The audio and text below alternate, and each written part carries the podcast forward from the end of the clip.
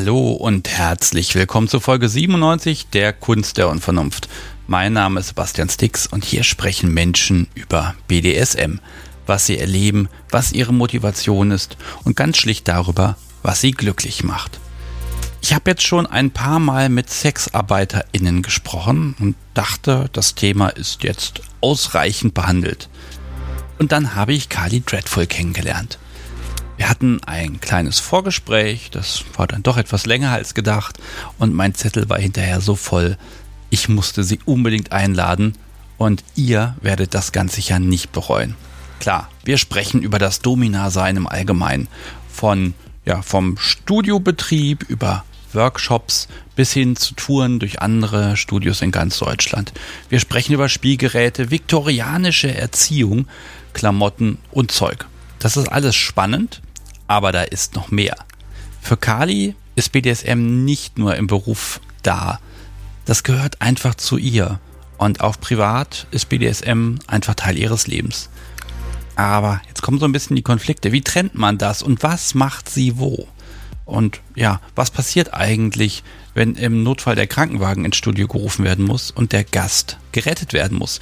Welche Grenzen hält Kali ein und wie schafft sie es, sich gut und sicher zu fühlen?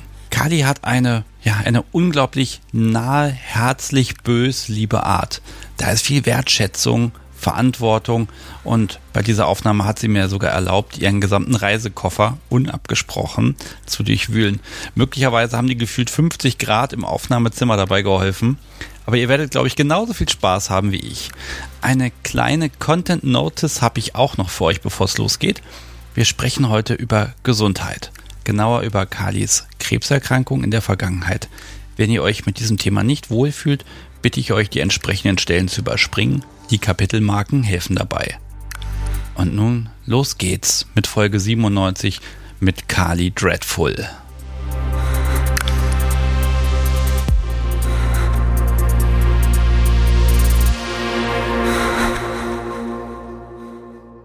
Liebes Publikum, ich sitze hier bei Sonnenschein oben äh, unter dem Dach und die Sonne sorgt jetzt dafür, dass wir uns hier beeilen müssen. Wir, ja, das bin ich und das ist Carly Dreadful. Hallo. Hallo. Ja, es warm hier, ne? Ja, aber ordentlich. Ja, aber das kriegen wir hin. Das wird schon irgendwie passen. Wir werden hier einfach ganz viel trinken und äh, ja, erstmal ganz toll, dass du hergekommen bist. Ja, vielen Dank für die Einladung. Ja, und ich, ich stell dich mal ein bisschen vor, du kommst aus NRW, bis 36 äh, wir haben übrigens ja das Jahr 2023 mal als Orientierung für Menschen, die das später hören. Und ähm, ja, du bist Domina. Ganz genau. Nicht nur. genau, nicht nur oder vielleicht auch bald weniger, was die Zukunft bringt. Man wird alles sehen, mal gucken. Und jetzt ist natürlich der Punkt, das Publikum wird jetzt sagen, oh, hat er schon wieder eine Domina-Folge. Oh ja, langweilig. Nee, hat er nicht, weil, also erstmal haben wir da, mag ich auf die Folgen verweisen, ja, so funktioniert es im Studio ganz klassisch und auch aus, aus wirklich aus Business-Perspektive. Hört euch Folgen Nummer 29 mit Nika, 67 mit Madame Charlotte oder 87 mit dem Dominus an. Wir machen da jetzt da ein bisschen weiter. Wir gehen also ein bisschen tiefer da rein. Ja. Und das kommt ja auch alles vor, aber wir machen jetzt quasi den nächsten Teil das ist ja nun mal auch ein, ein Stück weit BDSM-Szene, die sichtbar sein soll. Und du hast versprochen, du wirst äh, dich heute ein bisschen um Kopf und Kragen reden. Ja, unbedingt. Sehr gut. Unfug machen heute. Unfug ist super. Mein, mein Spickzettel, ne? Der ist ehrlich gesagt so ein kleines Massaker heute. Wir könnten jetzt einfach ganz vorne anfangen. Ich stelle mal eine, erstmal eine ganz blöde Anfangsfrage. Äh, machst du BDSM auch privat? Ja, ich habe es ja vorher auch privat mehr gelebt, ne, bevor ich dann mal irgendwann in die Öffentlichkeit getreten bin und gesagt habe, so jetzt mache ich mich selbstständig auch, habe ich natürlich auch BDSM vorher privat gelebt. Das lebe ich auch heute immer noch. Okay, das macht auch immer noch Spaß, obwohl das ja auch Beruf ist. Ja, es ist nicht dasselbe, es ist immer noch mal ein Unterschied auch. Was man äh, privat macht, ist nicht auch immer das, was man im Studio lebt. Mm, für mich sind die Dinge auch ähm, privat mehr fetischbezogen. Aber ja, es ist immer individuell. Ja, ich bin sehr gespannt. Also ich habe deine Webseite ein bisschen durchsucht und ja, welchen Überblick kann ich dem Publikum denn jetzt schon mal geben? Also wir, wir sprechen über ja, starke Frauen natürlich.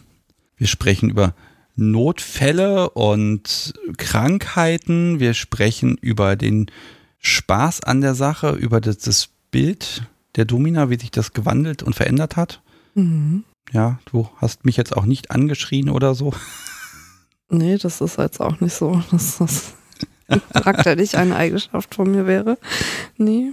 Also mein, mein Job ist natürlich, dich jetzt heute mit, mit einem Haufen Klischees zu überhäufen und dann musst du dagegen anreden. Das tut mir ein bisschen leid. Ich höre damit auf, sobald wir mit der Aufnahme fertig sind. Hau raus, ich kenne das ja alles. Es tut mir jetzt, äh, wie gesagt, es tut mir jetzt schon ein bisschen leid, aber äh, vielleicht kriegen wir auch eine andere Richtung hin. Ja, fangen wir doch einfach mal wie immer von vorne an. Du sitzt heute hier. Wie ist es dazu gekommen, dass du ja, überhaupt mit Kink in Kontakt gekommen bist? Also wo hat, wo hat BDSM dich gefunden? Ja, ich war früher sehr viel in der Grufti-Szene unterwegs und irgendwann war ich in meinem jugendlichen Leichtsinn auf irgendwelchen Veranstaltungen. Hab gedacht, das wäre eigentlich so eine reguläre schwarze Party, wie man es gerne nennt. Und äh, damals war mir noch gar nicht so bewusst, dass das ähm, sehr eng geknüpft auch an BDSM ist. Ne, das mischt sich da ja irgendwie sehr stark. Und irgendwann habe ich ja mal Menschen gesehen, die sind dann auch an der Leine geführt, dann über die Tanzfläche gewandelt oder haben halt eben auch mal Klamotten angehabt, ähm, die mir nicht so geläufig waren. So bin ich dann nämlich auch ganz schnell ins Latex gekommen. Ich habe irgendwo entdeckt, dass da jemand Latexhandschuhe getragen hat. Ich wusste erst nicht, was es ist. Aber mir war klar, das kann ja jetzt kein Lack sein oder so was man jetzt so optisch halt auch gut einsortieren kann. Und dann bin ich einfach ganz frech mal hin und habe da mal hingekrapscht und mal gefragt, was ist das? was ist das? Das hört sich cool an. Und äh, wieso läuft der überhaupt jetzt hier mit so einem Halsband rum? Und so, hä? Wie alt warst du da? Ah, da war ich 14 noch. Okay. Ja, ganz jung war ich da noch. Ist ja erst zwei Tage her. Nein, ähm, ja, so hat sich das entwickelt. Ich habe mich mit den Leuten unterhalten, weil allgemein auch in der Szene sind die Menschen sehr aufgeschlossen. Das äh, sehe ich und fühle ich auch heute immer noch, auch Jahre später. Die Szene ist sehr offen. Ich war jetzt auch nicht immer ganz so frech. ich irgendwann auch mal ein bisschen verflüchtigt. Ich bin heute immer noch frech, aber etwas gediegen, ne? und so bin ich auch schnell in Kontakt gekommen. Ich habe halt viele Gespräche geführt und nochmal nachgefragt, ähm, was steckt da eigentlich hinter? Und dann habe ich irgendwann mit der Zeit begriffen, okay, es gibt noch eine Szene. Dieses ganze BDSM-Thema, das gibt es. Und äh, damals gab es ja noch nicht so viel Google. Und heute kann man ja alles im Internet erforschen. Das gab es damals so noch gar nicht. Und so hat sich dann das Interesse dafür aber auch entwickelt, weil es eine Normalität war auch in der schwarzen Szene damit in Kontakt zu kommen und sich da einfach auch ein bisschen auszuprobieren. Da habe ich mal eine Frage, weil du ja auch mal, äh, klar, du hast, warst natürlich neugierig, aber wir hatten mal, das ist auch schon zehn Jahre her, einen Stammtisch in Hannover, der fand auch in einem sehr schönen Club statt und der Besitzer hat gesagt, ja, wir machen für euch, machen wir einfach den Laden drei Stunden früher auf, dann könnt ihr euren Stammtisch haben, dann könnt ihr da auch spielen und so gegen halb elf oder so wird die Musik dann lauter und dann, dann kommt halt das ganze schwarze Publikum damit rein. Mhm. Und das war ganz am Anfang war das so ein, oh, jetzt müssen wir aufhören, hier Quatsch zu machen, jetzt kommen die alle. Ne, der Laden gehört nicht mehr nur uns und irgendwann war es uns einfach egal. Das war sehr spannend, weil das war dann immer so, so nebeneinander her und es gab sehr, sehr, sehr wenige kritische Stimmen, die irgendwie gesagt haben, oh, da sind die Perversen, da gehe ich nicht hin oder so, glaube, ich habe mal eine Bewertung bei Google dazu gefunden, eine. Ne? Und aber das war einfach so ein, man trifft sich und man, man vermischt sich und man trinkt was zusammen und hat einen schönen Abend. Das ist sehr schön, weil man hat das dann mit nicht unbedingt eingefleischten BDSMern zu tun, die zum Stammtisch gehen, sondern man hat es mit Leuten zu tun, die tolerant sind und aufgeschlossen und ja. auch interessiert. Das fand ich sehr, sehr schön. Gibt es leider nicht mehr den Laden, deshalb mussten wir damit auch aufhören. Aber das, das war angenehm, weil da hat man als BDSMer dann auch das Gefühl, man kann so ein Stück weit in eine Öffentlichkeit rein, die einen aber akzeptiert und respektiert. Fand ich sehr cool. Ja, den Raum biete ich ja heute dafür auch immer noch. Also diesen ganzen Space, den habe ich auch erst über die Jahre dann auch so richtig mal erfasst. Das hat ja auch seine Zeit zum Reifen gebraucht um dann auch mal wirklich irgendwie im Thema zu stehen und gewisse Dinge einfach auch mitzuerfassen. Und man kann ja so wahnsinnig viel in diesem BDSM-Universum machen und erleben und ausprobieren und auch selbst daran reifen und sich ähm, auch weiterentwickeln über Seminare oder halt auch allgemeinen Austausch oder Erlebnisse, die man dann aber auch erstmal schaffen muss. Na, das, das hat schon sehr viel Zeit auch gebraucht. Und irgendwann hat sich es auch mal so ergeben, dass ich dann auch so, ich sag jetzt mal, so einen kleinen, kleinen Stamm hatte mit Leuten, mit denen konnte ich immer spielen.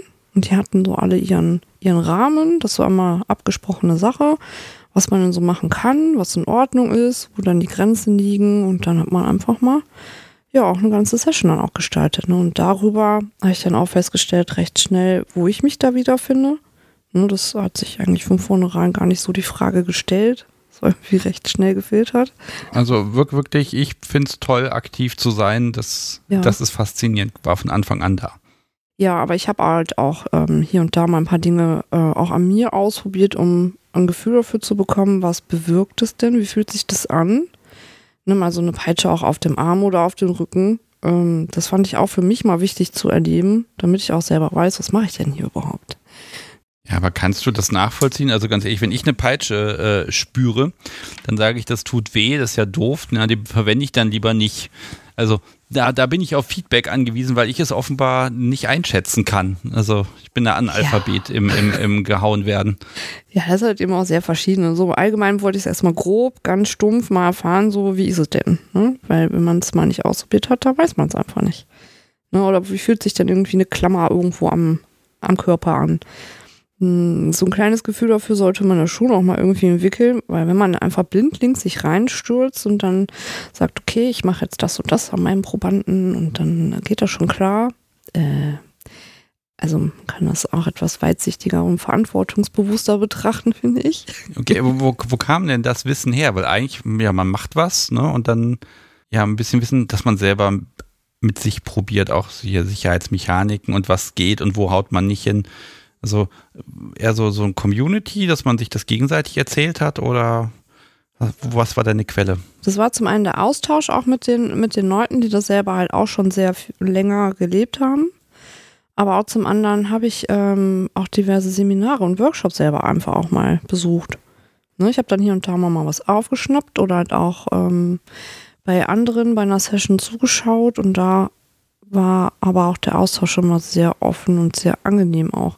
Und äh, wenn ich dann auch alleine gespielt habe, da war auch das äh, Feedback von, den, äh, von dem Gegenpart auch immer so, dass äh, der ein oder andere irgendwie schon auch tiefer im Thema war und dann auch sagen konnte, okay, okay, also wir haben jetzt Option so und so und so und so. Wir können das jetzt so oder so machen. So, ah, okay, gut. Und so eignet man sich das dann noch immer an. Und ich habe auch ähm, sehr viel Lektüre auch gelesen, und mich sehr viel damit beschäftigt und habe dann auch über die Jahre festgestellt, boah, das ist ja nicht nur BDSM, das ist ja noch einiges mehr. Huch. dann habe ich auch irgendwann mal entdeckt, okay, also auch dieser Fable für, für, den, für das Material Latex, das habe ich ja schon recht früh gefunden, hatte ich ja eben angeschnitten. Dass ich dafür jetzt auch selber einen persönlichen Fetisch entwickeln würde, war mir ja gar nicht so bewusst. Ich wusste ja gar nicht, wie man das alles nennt. Was ist ein Fetisch? Das wusste ich ja gar nicht. Wo, wo, befinden wir uns jetzt? Weil du hast jetzt gesagt, Seminare und Workshops besucht. Ich würde jetzt sagen, ja, so irgendwie um die 20 müsstest du jetzt gewesen sein. Ja, war schon was früher. Ja. ja. Okay. Also wirklich, ich habe ähm, mit 14 irgendwann so den Start dafür gehabt und über viele Jahre hat sich das echt aufgebaut und manifestiert und du lernst ja über die Zeit auch immer auch viel über dich selbst, ne? auch mit anderen zusammen. Und ähm, ja, wann habe ich denn jetzt angefangen ins Studio zu gehen? Ich glaube, da war ich schon irgendwie acht Jahre schon auf gefestigt im Thema, dass ich dann auch wirklich regelmäßig mal was gespielt habe.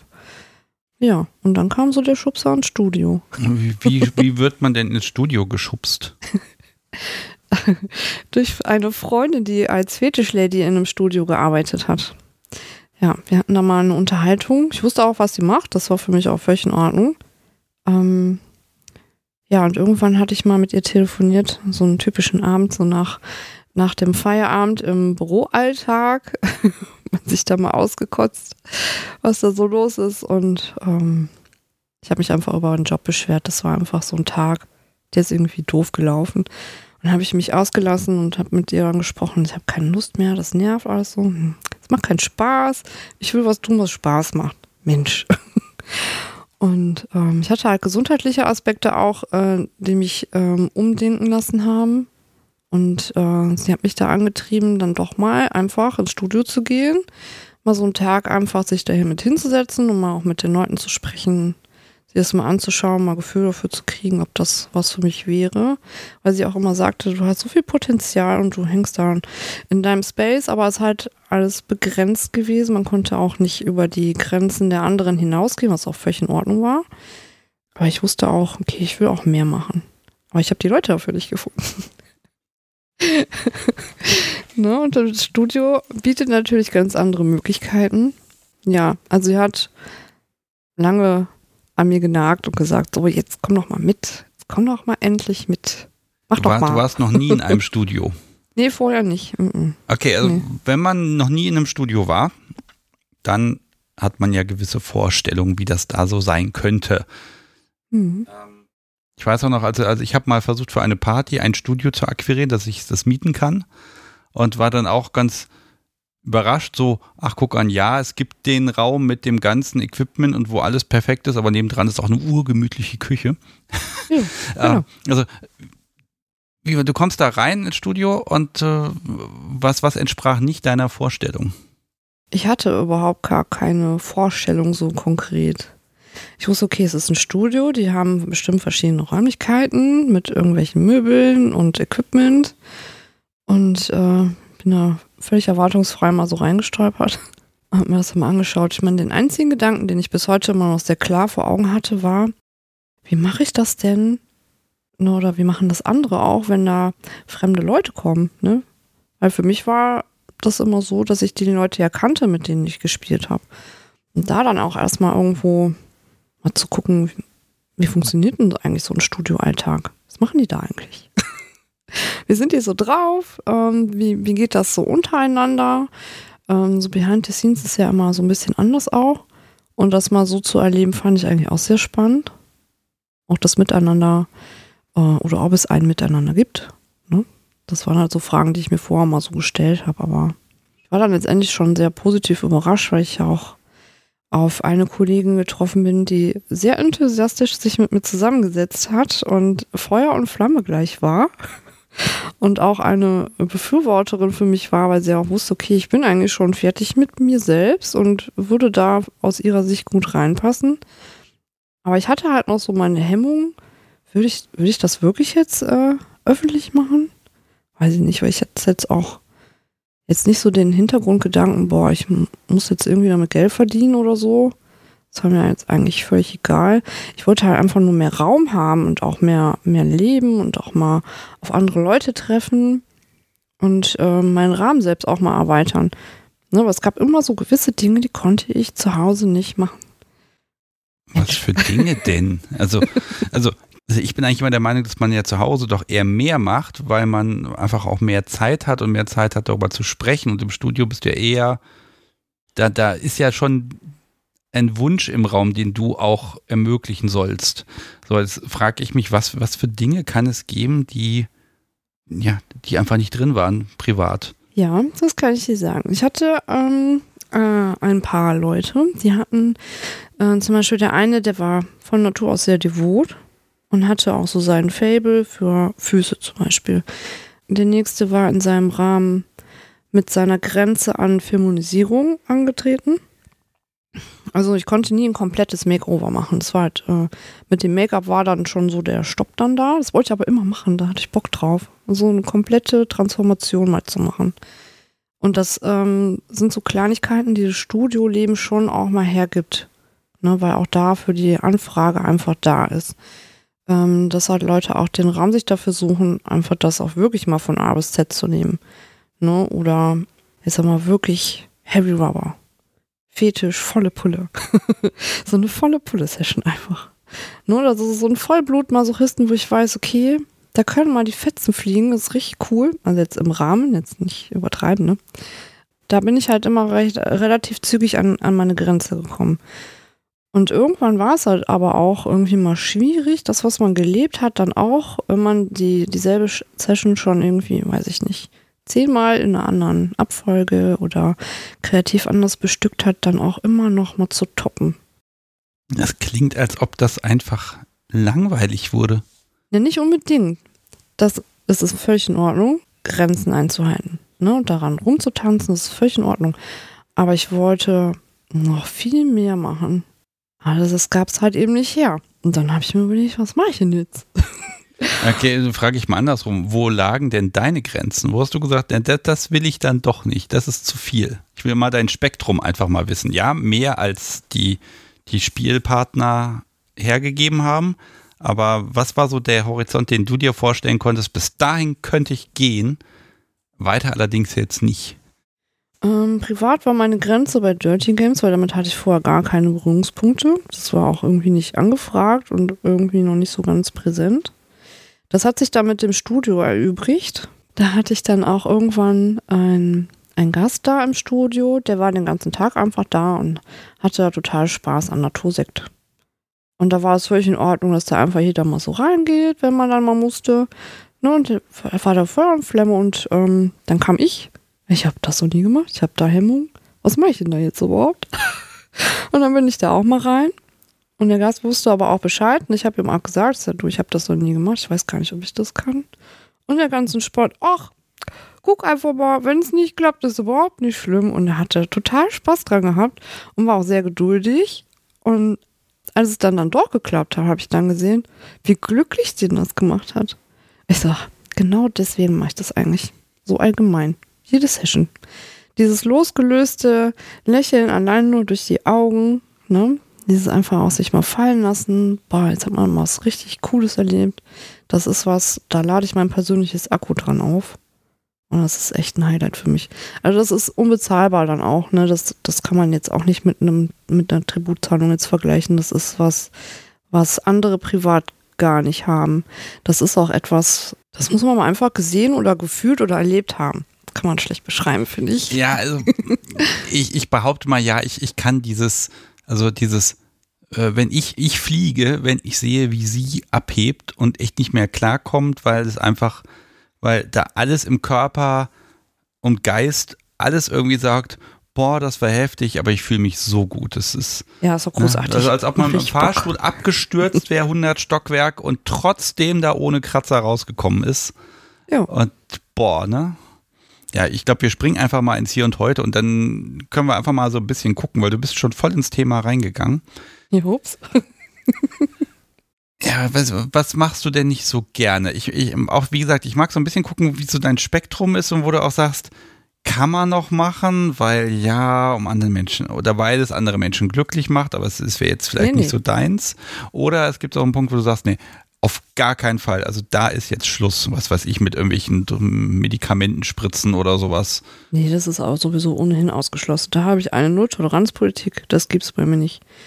Und damit ist das auch schon abgehakt. Da haben wir schon mal eine Grenze. Aber da gibt es ja bestimmt noch mehr, wo, wo man vielleicht auch gar nicht drauf kommen würde. Kann ja auch sein, dass du sagst, also irgendwie Dinge mit, äh, oh Gott, ich überlege gerade irgend, irgendwas Einfaches. Klammern zum Beispiel. Das mache ich auf gar keinen Fall. Es könnte ja sein, dass es irgendwas total Simples gibt, wo man nicht drauf kommt, wo du sagst, nee, Haare abschneiden. Ach, das, ja, nicht meine. Das ist okay. also diesen Friseurfetisch, der ist tatsächlich auch ähm, in einer Region sehr präsent, in die ich reise. Das äh, bin ich sehr fasziniert von weil, das wirklich sehr häufig angefragt wird. Meine Grenze ist im Klinikbereich. Dem, mit dem Klinik, also mit dem reinen, wirklichen Klinikbereich kann ich mich jetzt nicht so assoziieren oder mich da nicht wiederfinden. Das heißt aber nicht, dass ich auch, also ich mache schon Klinikanteile im schwarzen Bereich. Nur was ich jetzt nicht so mache, sind Unterspritzungen oder das Fisten, das ist einfach sowas, was mir nicht so liegt. Das fühle ich nicht. Und ich mache allgemein nur die Dinge, die, an denen ich selber Spaß habe und auch sage, okay, das, äh, da habe ich richtig Bock drauf. Und das ist für mich auch in Ordnung. Habe ich Spaß dran. Also ich mache generell nichts, worauf ich keine Lust habe, weil das bringt mir nichts und das bringt meinem Gast auch nichts. Und damit hat sich das schon erledigt. Du hast eben kurz erwähnt, ja, der Job, der Beruf, das hat dir keinen Spaß gemacht und war nicht so toll. Hast du damit aufgehört? Nein, nicht ganz. Mm -mm also bist jetzt nicht, ich sag mal, wie nennt man das, hauptberufliche Domina. Nein, das mache ich nebenberuflich. Ich könnte das nicht im Vollzeit machen, weil ich da immer noch auch den, den Spaß im Vordergrund sehe. Ne? Ich habe den Luxus, das selbstständig alles machen zu können und mich auch entsprechend zu organisieren. Deswegen funktionieren meine Reisen auch so, wie ich das möchte. Ne? Das ist für mich schon auch ein großer Luxus, das so handhaben zu können. Aber auf der anderen Seite brauche ich eben auch ähm, Zeit für mich. Ich achte dann doch auch mehr auf meine Gesundheit, als ich das vorher getan habe. Das war halt eben auch so ein wichtiger Aspekt, warum ich mich überhaupt selbstständig gemacht habe. Und äh, ich habe natürlich auch privat ähm, diverse Verpflichtungen, denen ich gerne freier nachkommen möchte. Also ein 9-to-5-Job fühlt sich nicht gut an. Nee, nee. Ich hatte auch nie einen normalen 9-to-5-Jobs. Ich hatte früher, bevor ich damals mit ähm, Krebs krank geworden bin, hab, war ich Workaholiker. Ich hatte drei Jobs, das war schon ein bisschen krank. Gut, wenn du so viel Energie hattest, ja, okay. Ja, ich habe es ja dann teuer bezahlt, kann man sagen. Und das hat mir halt eben auch nochmal die Augen geöffnet, dass ich da auch auf jeden Fall was ändern musste. Nun, dieses eine Gespräch, was ich mit meiner Freundin hatte, war halt dann auch maßgebend, dann wirklich nochmal zu überdenken, was mache ich jetzt eigentlich in meinem Leben? Und dann habe ich auch gesagt, diesen Job, den ich damals gemacht habe, den habe ich eigentlich gerne gemacht. Wir hatten uns aber an einem Tag unterhalten, da ging irgendwie alles schief und es hat mich einfach nur angekotzt. Weil halt auch die Mentalität im Allgemeinen ähm, im Büroalltag immer so ist, kennt ja wahrscheinlich jeder der Zuhörer auch, ähm, hinter vorgehaltener Hand geht so und hintenrum ist es dann. Hm, hm, hm. Ja, das kennen wir alle und ja, darauf hatte ich keine soziale Lust. Spannungen, die gibt's halt einfach. Ne? Ja, ich wollte echte Menschen. Ich wollte niemanden mehr in meinem Space haben, der mir irgendwelche Märchen erzählt oder irgendwie versucht, etwas darzustellen, was er nicht ist. Und da, oh, da war ich so müde von.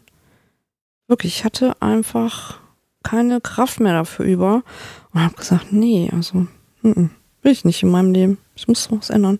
Und ähm, der, das Studioleben hat mir eben offeriert, so, hier habe ich Kontakt mit Leuten, die sind frei mit sich, auch wenn die neu sind und Einsteiger sind, bringen die aber genau das mit, was die anderen eben auch verschleiern oder verheimlichen vielleicht ähm, oder erstmal für sich selber kennenlernen wollen. Also die kommen und bringen ein echtes Päckchen mit.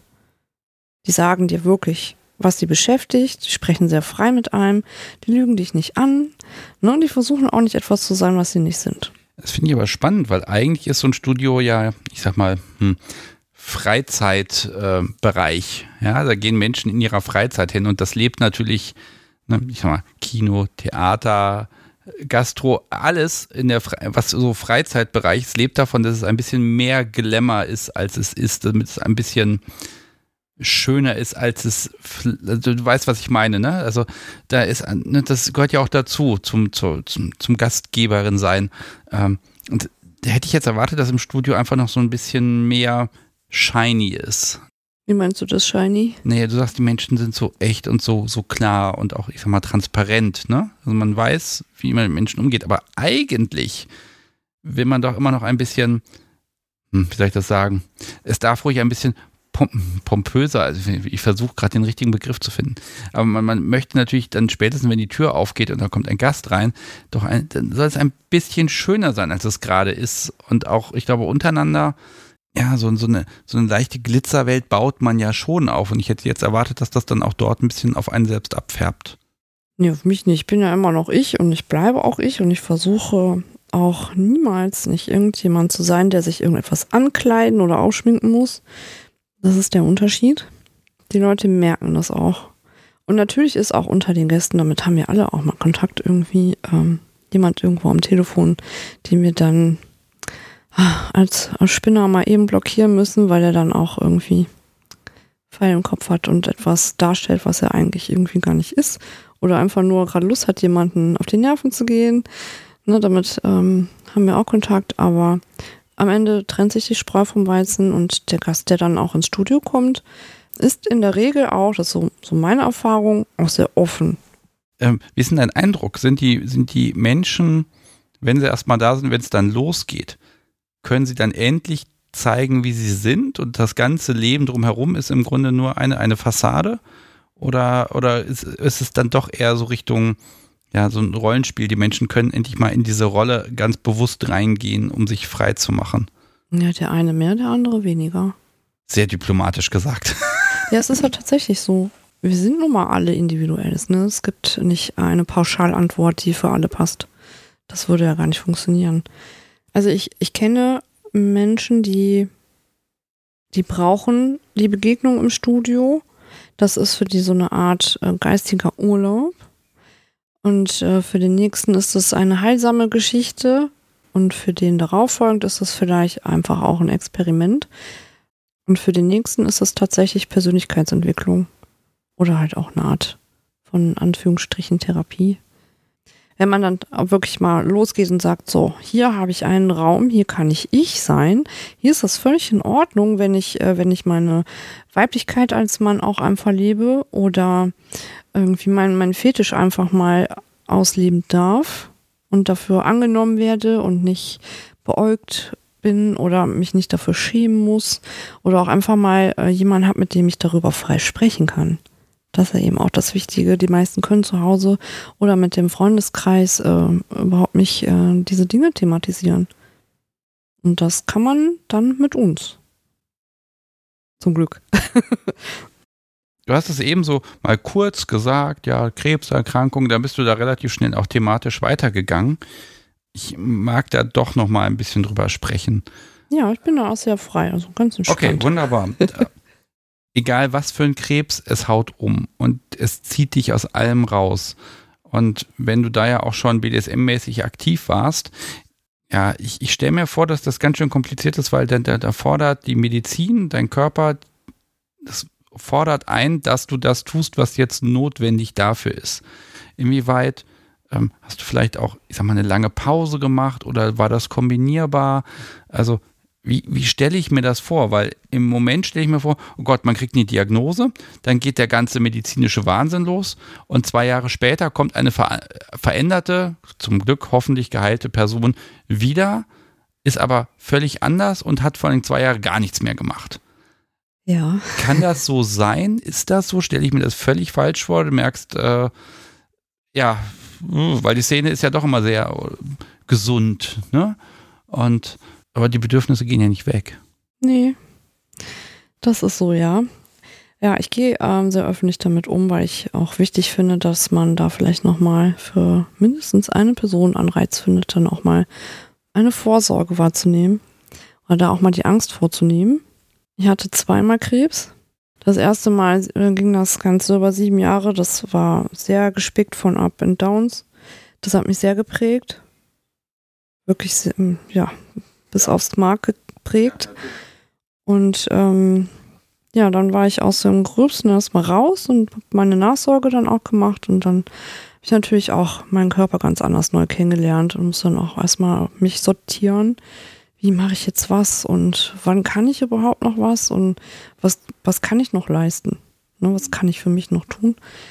Während der Nachsorge lief dann eigentlich soweit alles gut. Und dann kam da nochmal eine kurze Runde, die konnte man dann aber relativ zügig auch behandeln, aber auch das äh, war mit Höhen und Tiefen wieder verbunden.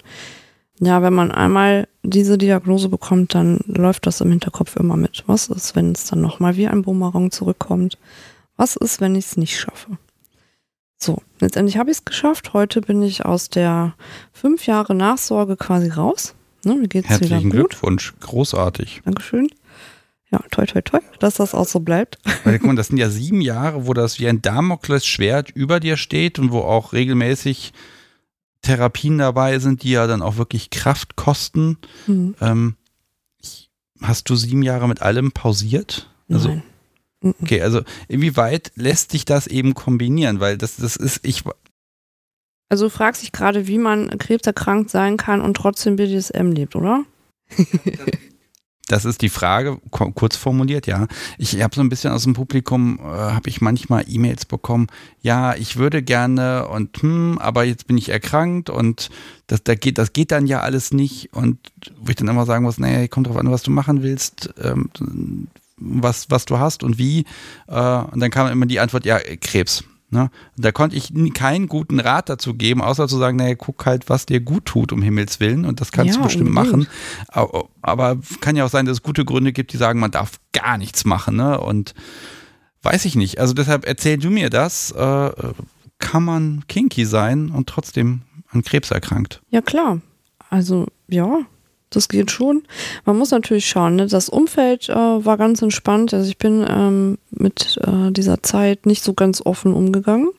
Muss ich dazu auch mal sagen. Ich habe das erst im Nachhinein auch mal etwas äh, offener angegangen, habe mal gesagt, so, hey, wir hatten da hier und da so ein paar Diskrepanzen. Das lag daran, dass ich da ein Problem hatte, mit dem ich nicht so offen umgegangen bin. Weil ich nicht ähm, beäugt werden wollte, so, oh, die Kleine ist krank, oh, das ist jetzt aber schade. Hm. Das äh, wollte ich eben vermeiden. Ich wollte, dass man äh, ganz normal mit mir umgeht. Und ähm, äh, nichtsdestotrotz war mein Umfeld auch so gestrickt, dass auch mit den Leuten, mit denen ich äh, BDSM auch gelebt habe, sich sowieso immer danach auch gerichtet haben, wie es dann auch passt. Ne? Also ich musste mich auch danach fühlen und dann ging das auch mal eine Weile nicht. Ich muss auch fit sein. Ne? Also ich muss halt eben auch immer, ähm, auch für mich persönlich dann fit genug sein und auch präsent genug sein, um eben diese Verantwortung auch zu tragen, die das Ganze mit sich bringt. Ne, wenn ich äh, das nicht zu 100% konnte, dann habe ich es auch nicht gemacht. Ne, du hast natürlich immer mal so Durst, Durststrecken, die hat ja jeder, ist ja jetzt unabhängig davon, ob man jetzt dominant oder devot ist, egal auf welcher Seite oder welcher Ebene. Man hat immer mal Hochphasen und man hat immer mal Tiefphasen. Das hat man auch, wenn man krank ist. Ne, das ist jetzt unabhängig, ob es Krebs ist oder ob jemand anderes irgendwie ein Handicap hat. Ne, ich habe ja auch einige Gäste, die haben auch ihre Päckchen, auch sehr verschieden. Aber auch da kann man BDSM oder sein King eben leben. Das geht schon. Man muss halt nur gucken, wie klappt das jetzt am besten. Ne? Weil jetzt zum Beispiel ein Rollstuhlfahrer hat es jetzt vielleicht etwas äh, schwieriger. Aber es ist, heißt ja nicht, dass es unmöglich ist. Ne? Ja, also ich kann das total nachvollziehen zu sagen, das geht nicht jeden was an, ich behalte das mal für mich. Na, auf der anderen Seite sehe ich das natürlich auch als so ein, so ein intimen Bereich, wo man sich ja schon irgendwie nahe ist und vertrauen will. Und ne, dann aber zu sagen, naja gut, aber das, was, das, was gerade in meinem Leben mit eine der wichtigsten Dinge ist, das lasse ich da weg. Das stelle ich mir sehr schwer vor, da halt auch den Mund zu halten. Ja, es gab vereinzelt natürlich auch Leute, die wussten Bescheid und die haben mir dann, dann doch immer irgendwann angesehen, so, hey, mit dir stimmt doch was nicht. Ja, hm. ich habe mich da wirklich sehr schwer mitgetan, weil ich auch ähm, in meinem Leben sehr oft damit auch konfrontiert geworden bin und ähm, da eben auch wusste, es ist unfassbar schwer, auch für die Leute, die sich da durchbeißen müssen, trotzdem noch eine gewisse Normalität zu haben. Es ist echt schwer und ich habe halt eben auch diverse Gespräche geführt und bin auch äh, hier und da den Weg mal bis zum bitteren Ende mitgegangen und weiß einfach, was das auch mit anderen machen kann. Und ich wollte nicht eine Belastung sein für andere. Und ich wollte einfach ganz normal behandelt werden. Das war mir wichtig. Und es war auch in Ordnung so, weil ich wusste anfangs auch eine ganze Weile nicht, wie gehe ich da überhaupt selber jetzt mit um. Würdest du es wieder so machen? Hm. Vermutlich ja. Auch zum Schutz für andere. Ne, ich habe in meinem Umfeld äh, natürlich auch ähm, viele Kinder von meinen Freunden, sind jetzt alle so im Alter, da haben irgendwie die meisten eben Kinder. Ja, ja, ne? irgendwann fängt das da an. Das ja, die ziehe ich auch mit. Wird Wahnsinn. Ja, genau. Und ähm, sind halt meine Ziehkinder, sage ich immer gerne. ne, die kenne ich ja schon seit die ähm, in Arbeit waren. Und ja, je nachdem auch in welcher Altersgruppe äh, die Kinder heute aus sich bewegen, haben die noch gar nicht so die, den Rahmen dafür, auch damit umzugehen. Also ich wollte da einfach niemanden mit groß irgendwie zu Last fallen. Ich wollte nicht, dass, dass sich andere immer Sorgen machen und ich wollte auch erst recht nicht, dass man mich jedes Mal fragt, hey, wie, wie geht's dir? Wie, was macht deine Gesundheit? Das waren da auch so Dinge, die haben mir echt schnell zum Hals rausgehangen. Muss ich ehrlich sagen, immer erst nur danach gefragt werden. Ah, ich wollte nicht auf den Krebs reduziert sein, weil ich bin ja immer noch ich. Hm. Ne? Und ich möchte nicht, dass man mich anschaut und dann nur irgendwie einen kranken Menschen sieht. Das war einfach nicht so. Was konnte ich nicht mit umgehen. War schwer. Bei dem zweiten Mal war das dann schon anders. Ich hatte, nachdem ich das dann eingeräumt hatte, ein Versprechen geben müssen. Das war für mich in Ordnung. Wenn dann nochmal was sein sollte, dann sage ich das sofort. Und halte das nicht hinterm Berg und mach das mit mir selbst aus. So. Ich, ich orakel jetzt mal, man kriegt da ja auch Medikamente, die ganz schön heftig sind. Inwieweit hat dich das auch eingeschränkt, dass du sagen musstest, nee, also klar, wenn es mal gar nicht geht, heute kann ich nicht kurzfristig absagen, logisch. aber auch, äh, wo du gemerkt hast, ah, da, da ist so eine Grenze, bestimmte Dinge lasse ich jetzt mal bleiben, weil das Zeug hat halt doch einen krassen Impact auf einen. Gab es da was, wo du dann einfach für dich auch sagen musstest, nee, auch verantwortungstechnisch, das geht nicht? Ja, klar. Ja, ich mag ich natürlich auch Details wissen.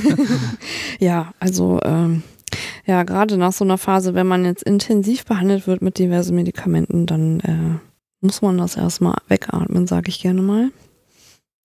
Bis man sich dann wieder aufrafft und auch äh, körperlich imstande ist, sich aufzurichten und loszugehen und dann auch wieder am Alltag irgendwie teilzuhaben.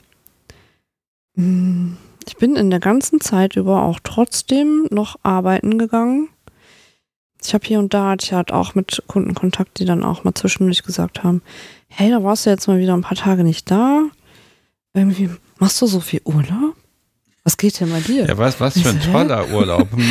Ja, im Nachhinein, als ich das dann mal öffentlich gemacht habe, dann auch, dann sind auch genau diese Leute auf mich zugekommen, haben sich für das eine oder andere Kommentar in meine Richtung entschuldigt. Das fand ich eigentlich ganz cool. Wäre nicht nötig gewesen, weil das war einfach so eine Distanzgeschichte. Das war jetzt nicht mein näheres Umfeld, das war ja die Arbeit. Ne?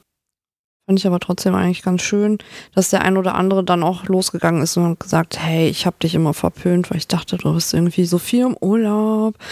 Und äh, eigentlich war ich aber dann auch immer sehr auffällig, weil ich war immer die erste und die letzte, die gegangen ist. Und das haben auch viele gesehen. Und wenn man dann irgendwie so spontan mal kurzweilig nicht da ist, haben die immer gedacht, ich wäre irgendwie im Urlaub. Ich weiß gar nicht, wie das zustande kam, aber ich habe das mal einfach so stehen lassen, habe dann immer nett gelächelt und mir gedacht, ja, ja, war schon. ja, ich, ich, muss gestehen, ich, ich habe die Frage nicht ganz sauber formuliert. Ne? Mir, mir ging es jetzt auch wirklich um, um Praktiken im Studio, wo man sagt, okay, ich habe jetzt irgendwas an, an, Medikamenten noch im Blut oder auch ein Rest davon im Blut, die lasse ich mal bleiben. Was weiß ich, so komplett, komplett Fixierung, Deprivation, wenn auch sonst niemand mehr im Haus ist, ne? Als Beispiel, weil man einfach nicht genau weiß, könnte es sein, dass ich gleich irgendwie eine Stunde über der Schüssel hänge und dann ist die Person dann da und keiner ist da, ne?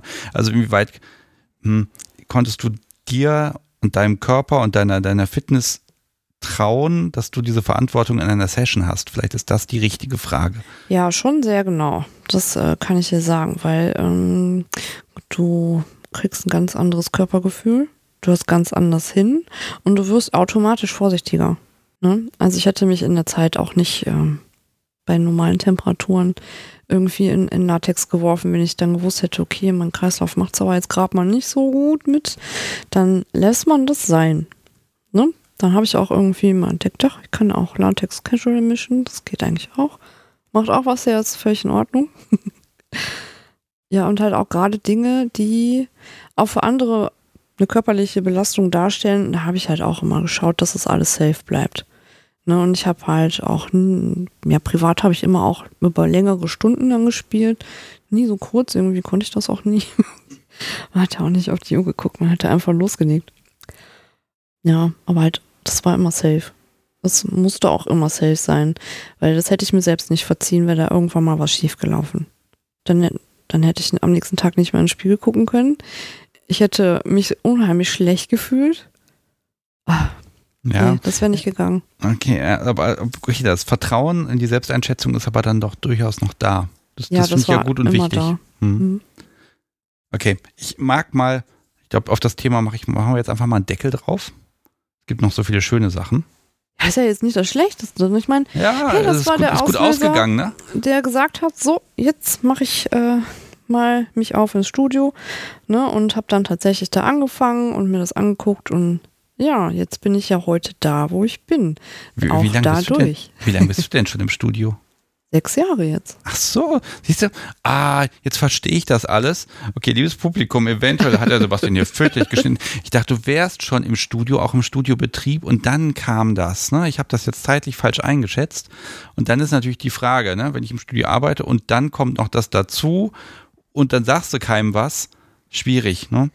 ich glaube, ich lasse das einfach mal so drin als Lektion für mich selbst, dass man erst fragen sollte, wie die zeitlichen Zusammenhänge sind und dann orakeln und nachfragt. Verdammt. Ja, alles okay. gut. Also ich hatte jetzt auch innerhalb der letzten sechs Jahre hatte ich dafür auch nochmal eine OP, aber ähm, jetzt ist ja alles wieder in Ordnung. Da kannst du aber offen auch damit umgehen, musst du ja auch. Ja, ich finde das auch wichtig und ich finde es auch richtig, ähm, weil ich ja gerade auch als öffentliche Person in diesem Job damit öffentlich umgehen möchte, weil zum einen auch die Gäste sind offen mit mir. Ich weiß sehr genau, was ich privat, privates preisgeben möchte. Ne? Und wenn ich da nur einen damit beherzen kann, sich dann doch für eine Vorsorgeuntersuchung mal loszumachen, dann habe ich ja schon gewonnen. Und ich habe eben auch viele Gäste, die auch sagen so, hey, ich hatte damit auch ein Problem und ähm, oder ich bin gerade noch mittendrin oder ich habe meinen Partner an Krebs verloren. Ich finde das total toll, dass du damit so offen umgehst. Ähm, das macht es für mich irgendwie einfacher. Ja, hey, gerne. Also ich gehe nicht mit jedem ins völlige Detail, das nicht. Das äh, möchte ich dem einen oder anderen dann auch mal sparen, ne?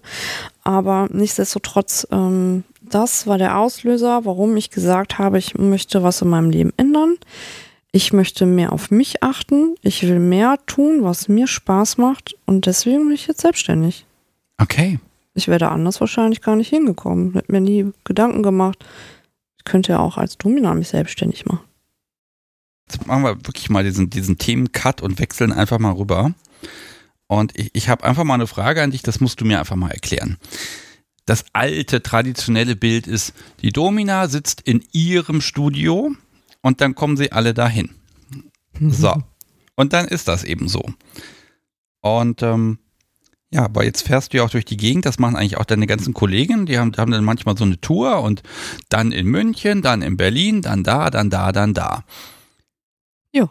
Sind die, sind die Gäste zu faul geworden, sich mal ins Auto zu setzen für ein schönes Erlebnis oder was ist da los? Ja, hat sich ja viel verändert. Ich habe das vorher eigentlich auch mal so beobachtet, dass es tatsächlich auch so ist, wie du das Bild gerade beschrieben hast. Aber ja, seit einigen Jahren reisen die Damen auch gerne mal. Hm, woran das genau liegt, das kann ich eigentlich gar nicht so genau beantworten. Vielleicht ist es jetzt auch, ähm, die letzten Jahre war ja jetzt sehr viel Veränderung, auch ähm, für alle Sexarbeiter eigentlich. Ja, woran liegt das denn? Und, und, warum geht man ins Studio? Man könnte ja dann noch, wenn man eh schon in die Stadt fährt, den Hausbesuch gleich machen. ja, ähm, ein Hausbesuch finde ich hier und da, je nachdem, was man machen möchte oder was man sich vorstellt, schon was schwieriger. Es ist schon einfacher, äh, wenn man in ein Studio geht. Ich kann mit meinen Reisen viel mehr Leute erreichen, die jetzt vielleicht nicht die Möglichkeit haben, zu mir nach NRW zu fahren. Die meisten freuen sich eigentlich auch darüber und sind irgendwie immer noch empört, warum ich nur in Deutschland unterwegs bin. Aber hey, ich kann mich nicht klonen. es gibt nur ein Original. Ja, also ich vermute mal, dass äh, auch die Kollegen, mit denen ich so in Kontakt bin, auch reisen, weil sie einfach mal neue Erfahrungen auch machen wollen. Oder auch mal äh, schauen wollen, wie geht das denn so in anderen Studios? Ähm, so, wie sind da die Begebenheiten? Das ist immer der klare Unterschied, ob man jetzt in ein Studio reist, das einen Betriebsalltag hat. Kann man sich so vorstellen, dass da ja den ganzen Tag quasi jemand irgendwie unterwegs ist. Es gibt so ein, so, so ein Stammteam vom Studio und dann gibt es da auch Gastdamen, die dahin reisen. Die sind dann auch immer mal ein paar Tage dann da. Und dann interagiert man eben auch zusammen. Ähm, das finde ich auch ganz schön. Das macht mir Spaß weil so habe ich dann auch nochmal Kontakt auch mit Kolleginnen, die ich sonst so nicht habe. Ähm, ich in NRW ja auch ähm, privater bin und da jetzt nicht irgendwo mal eben eine Kollegin ansprechen kann, hey, möchtest du mit mir die Session zusammen machen oder ähm, wollen wir mal was irgendwie zu dritt machen oder so. Das geht in einem Studium im Alltagsbetrieb schon einfacher, wenn man das so mal machen möchte. Und man hat studiobezogen auch immer andere Spielmöglichkeiten. Ja, jedes Studio ist ja anders eingerichtet oder hat seinen Schwerpunkt oder einen Fokus auf äh, speziellere Dinge gerichtet. So kann ich für mich mich dann teilweise auch noch weiterentwickeln oder mich noch kreativer auslassen als sonst. Ähm, wird, wird man eingeladen oder rufst du dann da an und sagst, hallo, ihr, ich möchte mal vorbeikommen und ja, mietest du dich dann ein oder ist das eher so ein Tauschgeschäft? Mal bei dir und mal du woanders? Also ist das so wie so, so ein Hotel-Check-In? ja, nicht so ganz genau so. Ja, es gibt Studios, die kontaktieren mich von sich aus und sagen, hey, ähm, finde äh, dein, dein Auftreten ganz cool. Ich könnte mir vorstellen, dass du als äh, Typ und mit, mit dem, was du so mitbringst und was du anbietest, hier total gut reinpassen würdest. Aber ich gehe auch schon mal ähm, aktiv drauf hinzu und sage, hey, ähm, mir gefällt äh, euer Studio, können wir da mal ins Gespräch kommen? Ich könnte mir vorstellen, dass ich äh, mal zu euch reisen möchte. Und ähm, schauen wir das dann einfach mal an. Und so hat das damals auch mal angefangen. Kommt man hier mal in Kontakt und da in Kontakt. Ich finde es eigentlich ganz schön, weil diese Bubble auch unter den Dominas und den Mastern, äh, die im Job auch unterwegs sind, mit denen kommst du ja sonst so nicht unbedingt in Kontakt. Du siehst das immer online, wer so wo irgendwie wie aktiv ist. Ähm, der eine springt dir mal mehr ans Auge, der andere irgendwie vielleicht weniger. Aber so macht das Interagieren miteinander auch schon mal Spaß. Natürlich hat man hier und da auch mal Reibungspunkte, ist nicht immer alles so smoothy, würde ich jetzt sagen. Ne? Es ist äh, immer noch ein Haufen Frauen, meistens. Das kann auch mal anstrengend sein, aber nichtsdestotrotz habe ich tatsächlich auch äh, Studios gefunden, wo es wirklich richtig viel Spaß macht.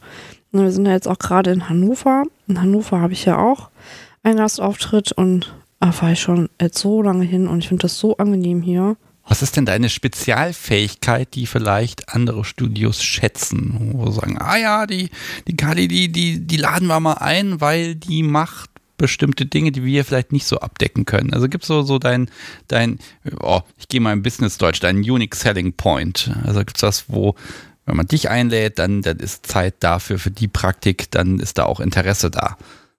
Uh, ja. ähm, ja, zum einen bin ich immer noch klassisch. Ne? Ich bin klassische Domina. Ich bin aber auch eine Fetischistin und zeige das natürlich auch auf eine gewisse Art sehr authentisch, weil ich das auch privat lebe. Das ist auch anders für die eine oder andere. Ja, ich heb mich vom, vom Typ her ab. Ich bin halt eine, ja, sag ich jetzt mal, auffälligere Person mit meinen Tätowierungen oder von meinem Erscheinungsbild her und biete eben auch ja, ganz andere Dinge an. Es ist nicht immer so der Service A bis Z. Das gibt es bei mir nicht. Ich habe mich da schon auf diverse Dinge spezialisiert, wie zum Beispiel auch äh, Harry Rubber. Ähm, ich bin eine Frau, die auch selbst äh, mit einer Latexmaske oder auch eine Gasmaske eine Session gestalten kann und auch Bock drauf hat. Wiederum habe ich dann aber eben auch Fähigkeiten, die andere jetzt nicht so forcieren, die aber auch angefragt sind, sei es jetzt mal irgendwas Extremeres in Form von, ähm, also ich äh, praktiziere natürlich auch die eigene Körperkunst, die ich auf der Haut trage, ne? ist ja immer sehr präsent. Ähm, die kann man durch äh, diverse Aspekte auch abwandeln und dann auch ähm, bei den Gästen dann Körperkunst schaffen in diversen Arten. sei es jetzt Nadelungen, sei es jetzt ähm, andere Arten von temporären oder langfristigen Körperzeichnungen. Ja, da kann man schon sehr speziell drauf eingehen. also ein Branding kriegt man bei dir? Möglicherweise. Hm. Das mache ich jetzt auch nicht mit ihm. Ne? Also wenn ich jetzt einen neuen Gast habe, der sagt, oh, ich möchte jetzt äh, dies oder jenes, und dann sage ich, äh, nee. Ich kennzeichne letztendlich dann auch nur die Leute, äh, die mit mir vertraut sind und die mir auch schon eine gewisse Zeit folgen und bei denen ich das auch vertreten kann. Das ist am Ende immer auch eine Frage von, habe ich da Bock drauf, was der Gast möchte? Ist es für mich auch ethisch und moralisch auch vertretbar? Wenn es diese Kriterien nicht erfüllt, dann sage ich auch nein. Dann passen wir leider nicht zusammen. Ja, pass auf, da kommen wir ja so ein bisschen zum Thema Nähe und Distanz. Und ähm, der Dominus und Nova mögen mir ein bisschen verzeihen, dass ich das jetzt direkt mal nur wenige Wochen nach der Folge aufschnappe. Ähm, für dich als Info, ich weiß nicht, ob du das gehört hast, ich habe ja eine Folge mit dem Dominus aufgenommen ja, und jetzt mit gehört, Nova. Und Nova ist Gast bei ihm. Und jetzt hat sich, das hat sich so direkt, ziemlich direkt nach der Aufnahme hier überschnitten. Ähm, jetzt ist sie seine Haussklavin. Das kann man bei ihm auf der Webseite auch nachlesen. Sie sorgt dafür, dass es bei ihm zu Hause schön und reinlich ist. Und da dachte ich, ah Mist, wir haben zu früh aufgenommen, okay. Aber ich sehe auch, oh Gott, da werden ja jetzt sehr viele Grenzen überschritten. Er lässt sie nach Hause zu sich. Er lässt eine gewisse Bindung und Regelmäßigkeit zu. Und ich weiß aber auch, dass, dass viele Dominas haben dann so den Haussklaven und da ging ich bisher immer davon aus, ja, der, der hilft dann im Studio so ein bisschen mit und bei solchen Sachen. Aber nee, das geht noch ein bisschen weiter. Da wird dann auch zu Hause der Rasen gemäht. Ne? Also vielleicht braucht dieser Podcast auch mal den einen oder die eine Haussklavin, die hier ein bisschen äh, diese Hecke mal schneidet. Ja. Ähm, hätte es nötig. Ähm, nein, aber äh, ganz ehrlich, wo ich dachte, oh, das ist eine Grenze, die so weit überschritten wird, wie ich es nicht gedacht hätte, weil ich dachte mal, das, das ist die ultimative Grenze, das Private, das Zuhause. Und erstmal frage ich dich mal direkt, gibt es Menschen, mit denen du diese Grenze überschreitest? Nein. Okay, jetzt weißt du aber auch von anderen, wo die das zulassen. Wie siehst du das und äh, was, was, was, was kriegst du da mit und inwieweit, also warum ist, warum überschreitest du diese Grenze nicht und warum überschreiten andere diese Grenze? Ah, das ist für jeden ja auch so ein Aspekt von, äh, wie passt der Mensch überhaupt, was wir Absprachen haben, wie groovt das so zwischen uns und äh, kann ich mir das vorstellen, diese Person irgendwie auch in meinem Privatleben zu lassen. Da sind ja immer zweierlei Maß. Und ich finde das persönlich völlig in Ordnung, wenn das andere machen. Hey, fühlt euch alle frei. Ich mache das nicht, weil ich ja auch aus meinem privaten Umfeld schon Leute habe und die auch immer noch beständig in meinem Leben unterwegs sind. Und ähm, ich schon mal angeschnitten habe, ich kann mich ja leider noch nicht klonen. Also hey, sorry, es geht einfach nicht. Also ich habe eigentlich schon ein ganz gutes Zeitmanagement, aber das würde meinen Rahmen sprengen. Und ähm, ich glaube aber auch, dass äh, meine Gäste diese Distanz auch brauchen. Und äh, da wäre das für den einen oder anderen tatsächlich auch schwierig, wenn ich, äh, wenn ich ihm jetzt vorschlagen würde, hey, also ich glaube, bei uns passt das so gut in der Session, du dürftest auch bei mir zu Hause dienen. Hm. Aber stell dir nee. vor, du bist jetzt hier und du weißt, bei dir zu Hause wird gerade alles schön hergerichtet. Wenn du nach Hause kommst, dann ist alles richtig fein. Ne? Und die Person, cool. und wenn die Person, wenn das, ne, wenn du das verlangst, dann siehst du die Person nicht mal. Ne? Die ist dann schon wieder weg und du musst gar nichts weiter dafür treiben. Also der praktische Aspekt ist natürlich schon irgendwie. Ja, aber man muss auch ein gewisses Vertrauen dafür haben. Also ich würde jetzt auch nicht jemanden, den ich nicht äh, mein vollstes Vertrauen schenken kann, alleine in meinem Heim lassen. Das äh, das wäre für mich nicht möglich. Ja, die, die Frage ist ja so ein bisschen, das ist ja eine sehr professionelle Beziehung auf Zeit. Und dass man dann sagt, ach, da ist ein Mensch, äh, der besucht mich hier im Studio, auch vielleicht regelmäßig. Und ach, mit dem verstehe ich mich aber auch so toll, dass das, dass man dieses Verhältnis ändern möchte. Dass man sagen möchte, ach, wir durchbrechen jetzt mal diese, diese, diese dritte Wand und sagen, ach komm, wir gehen jetzt mal was trinken hinterher und dass man, ne, wie, dass man auf der Arbeit, sage ich mal, auch Freundschaften entwickeln kann und dass man dann ja diesen, diesen Switch hinkriegen muss. Ja, habe ich schon beobachtet, habe ich auch schon live erlebt mit anderen. Finde ich auch schön, wenn die das können. Aber für mich gibt es das nicht. Ich brauche da klare Verhältnisse einfach. Und für mich funktioniert das so eigentlich auch ganz gut. Nur auch mit, ähm, mit Gästen, mit denen ich mich näher gut verstehe, ist es immer auch ähm, mal schwieriger, wenn es denn dann auch so richtig freundschaftlich wirkt, weil dann auch die Session vielleicht nicht mehr so läuft, wie sie eigentlich sollte. Wirst du dann zimperlich? Nee, das nicht, aber ja, wenn da die, die Grenze so, so verwischt, dann kommt das bei dem anderen vielleicht dann irgendwie ein bisschen komisch rüber oder es passt dann nicht mehr so oder das Setting passt dann nicht. Ich habe das tatsächlich auch schon mal erlebt, dass dann auch ein Gast sagte, boah, äh, wir sind dann irgendwie privat geworden und dann hat das aber so in Session-Kontakt nicht mehr geklappt. Und ich suche da jetzt aber wirklich jemanden, der mal irgendwie durchgreift oder auch äh, äh, sein Ding durchzieht und die Session halt so rund gestaltet, dass es richtig läuft. Mhm. Ja, das hat anderen. ja immer Impact in beide Richtungen. Ja, ne? genau, auch wenn, ja. sag mal, das ist ja der blöde Begriff, wenn dann Gefühle entstehen. Auf der anderen Seite ist man ja in so einer intimen Basis auch miteinander am Machen, dass die Gefahr ja nun mal besteht. Das ist ja, also das heißt Gefahr, aber es passiert halt einfach, ne? Ja, es passiert auch mal, dass sich der ein oder andere Gast dann irgendwie so in dem Session-Kontext oder in unserem Kontakt so verliert, dass da irgendwie Gefühle aufkeimen. Das kann dann schon mal schwierig werden ich habe manchmal das Gefühl, das kann auch Teil der Strategie sein, weil das ist eine, ah, auch wieder, ich, ich kram das böse Business-Deutsch raus. Ich will gar nicht lästern oder so, aber das ist natürlich dieses, oh, da kann man eine extreme Bindung aufbauen, auch über lange Zeit. Ne, dann, dann hat man da quasi jemanden, der sehr nützlich ist. Den kann man trotzdem mögen, ne? Und da kann, ne, aber da ist natürlich manchmal so dieses, die eine, ne, die Person möchte gefallen und man lässt es dann zu, dass sie sich da verausgabt. Und da weiß ich dann immer nicht, entsteht dann so ein, hm, so, so, so ein, ja, nicht, äh, hm, ich suche gerade den richtigen Begriff, so, so ein ungesundes Verhältnis, weil so ist der Deal relativ klar. Tribut gegen Erfahrung, Spaß, Wahnsinn, ja. Mhm. Und wenn das durchbrochen wird und dann auch so ungeschriebene Regeln sind, so ja, du kannst, wenn du möchtest, kannst du noch zusätzlich tausend Dinge machen und mir Geschenke schicken und da, da, da und noch ganz viel, dann weiß ich nicht, ob dieser Deal dann noch so klar ist. Und dann werden Menschen ja auch, wenn sie sich ein bisschen verknallen, äh, so ein bisschen auch übermütig und unlogisch. Ja, durchaus. Ja. Ich habe das bei anderen auch mal beobachtet. Dann äh, hat sich da der eine oder andere auch emotional so angehängt, dass es dann aber auch wirklich ähm, in eine toxische Bindung gerutscht ist und dann auch für die Dame hier und da auch gefährlich äh, geworden ist.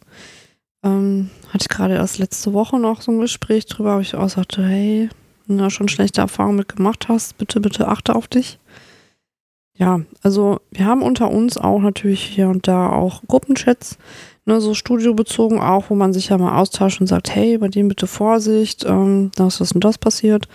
Na, da tauscht man sich schon auch mal aus und das ist aber auch echt gut, weil mit wem sollen wir denn auch sonst darüber reden, ne? Das ist auch so ein Aspekt, warum ich von diesen Reisen äh, in andere Studios auch profitiere, weil ich mich mit anderen auch austauschen kann. Wenn ich jetzt privat darüber rede, dann habe ich äh, den Luxus, dass ich auch darunter Leute habe, die sich mit Fetisch auch auskennen oder BDSM auch frei leben.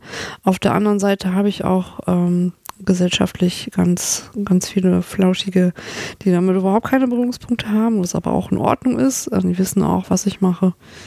Ähm, da hatte ich jetzt nicht hinterm Berg. Ich trinke es jetzt niemanden auf, aber ich verheimliche Gehört das jetzt halt nicht. zu dir, ne? Genau. Und ähm, ja, der Austausch ist einfach super wichtig.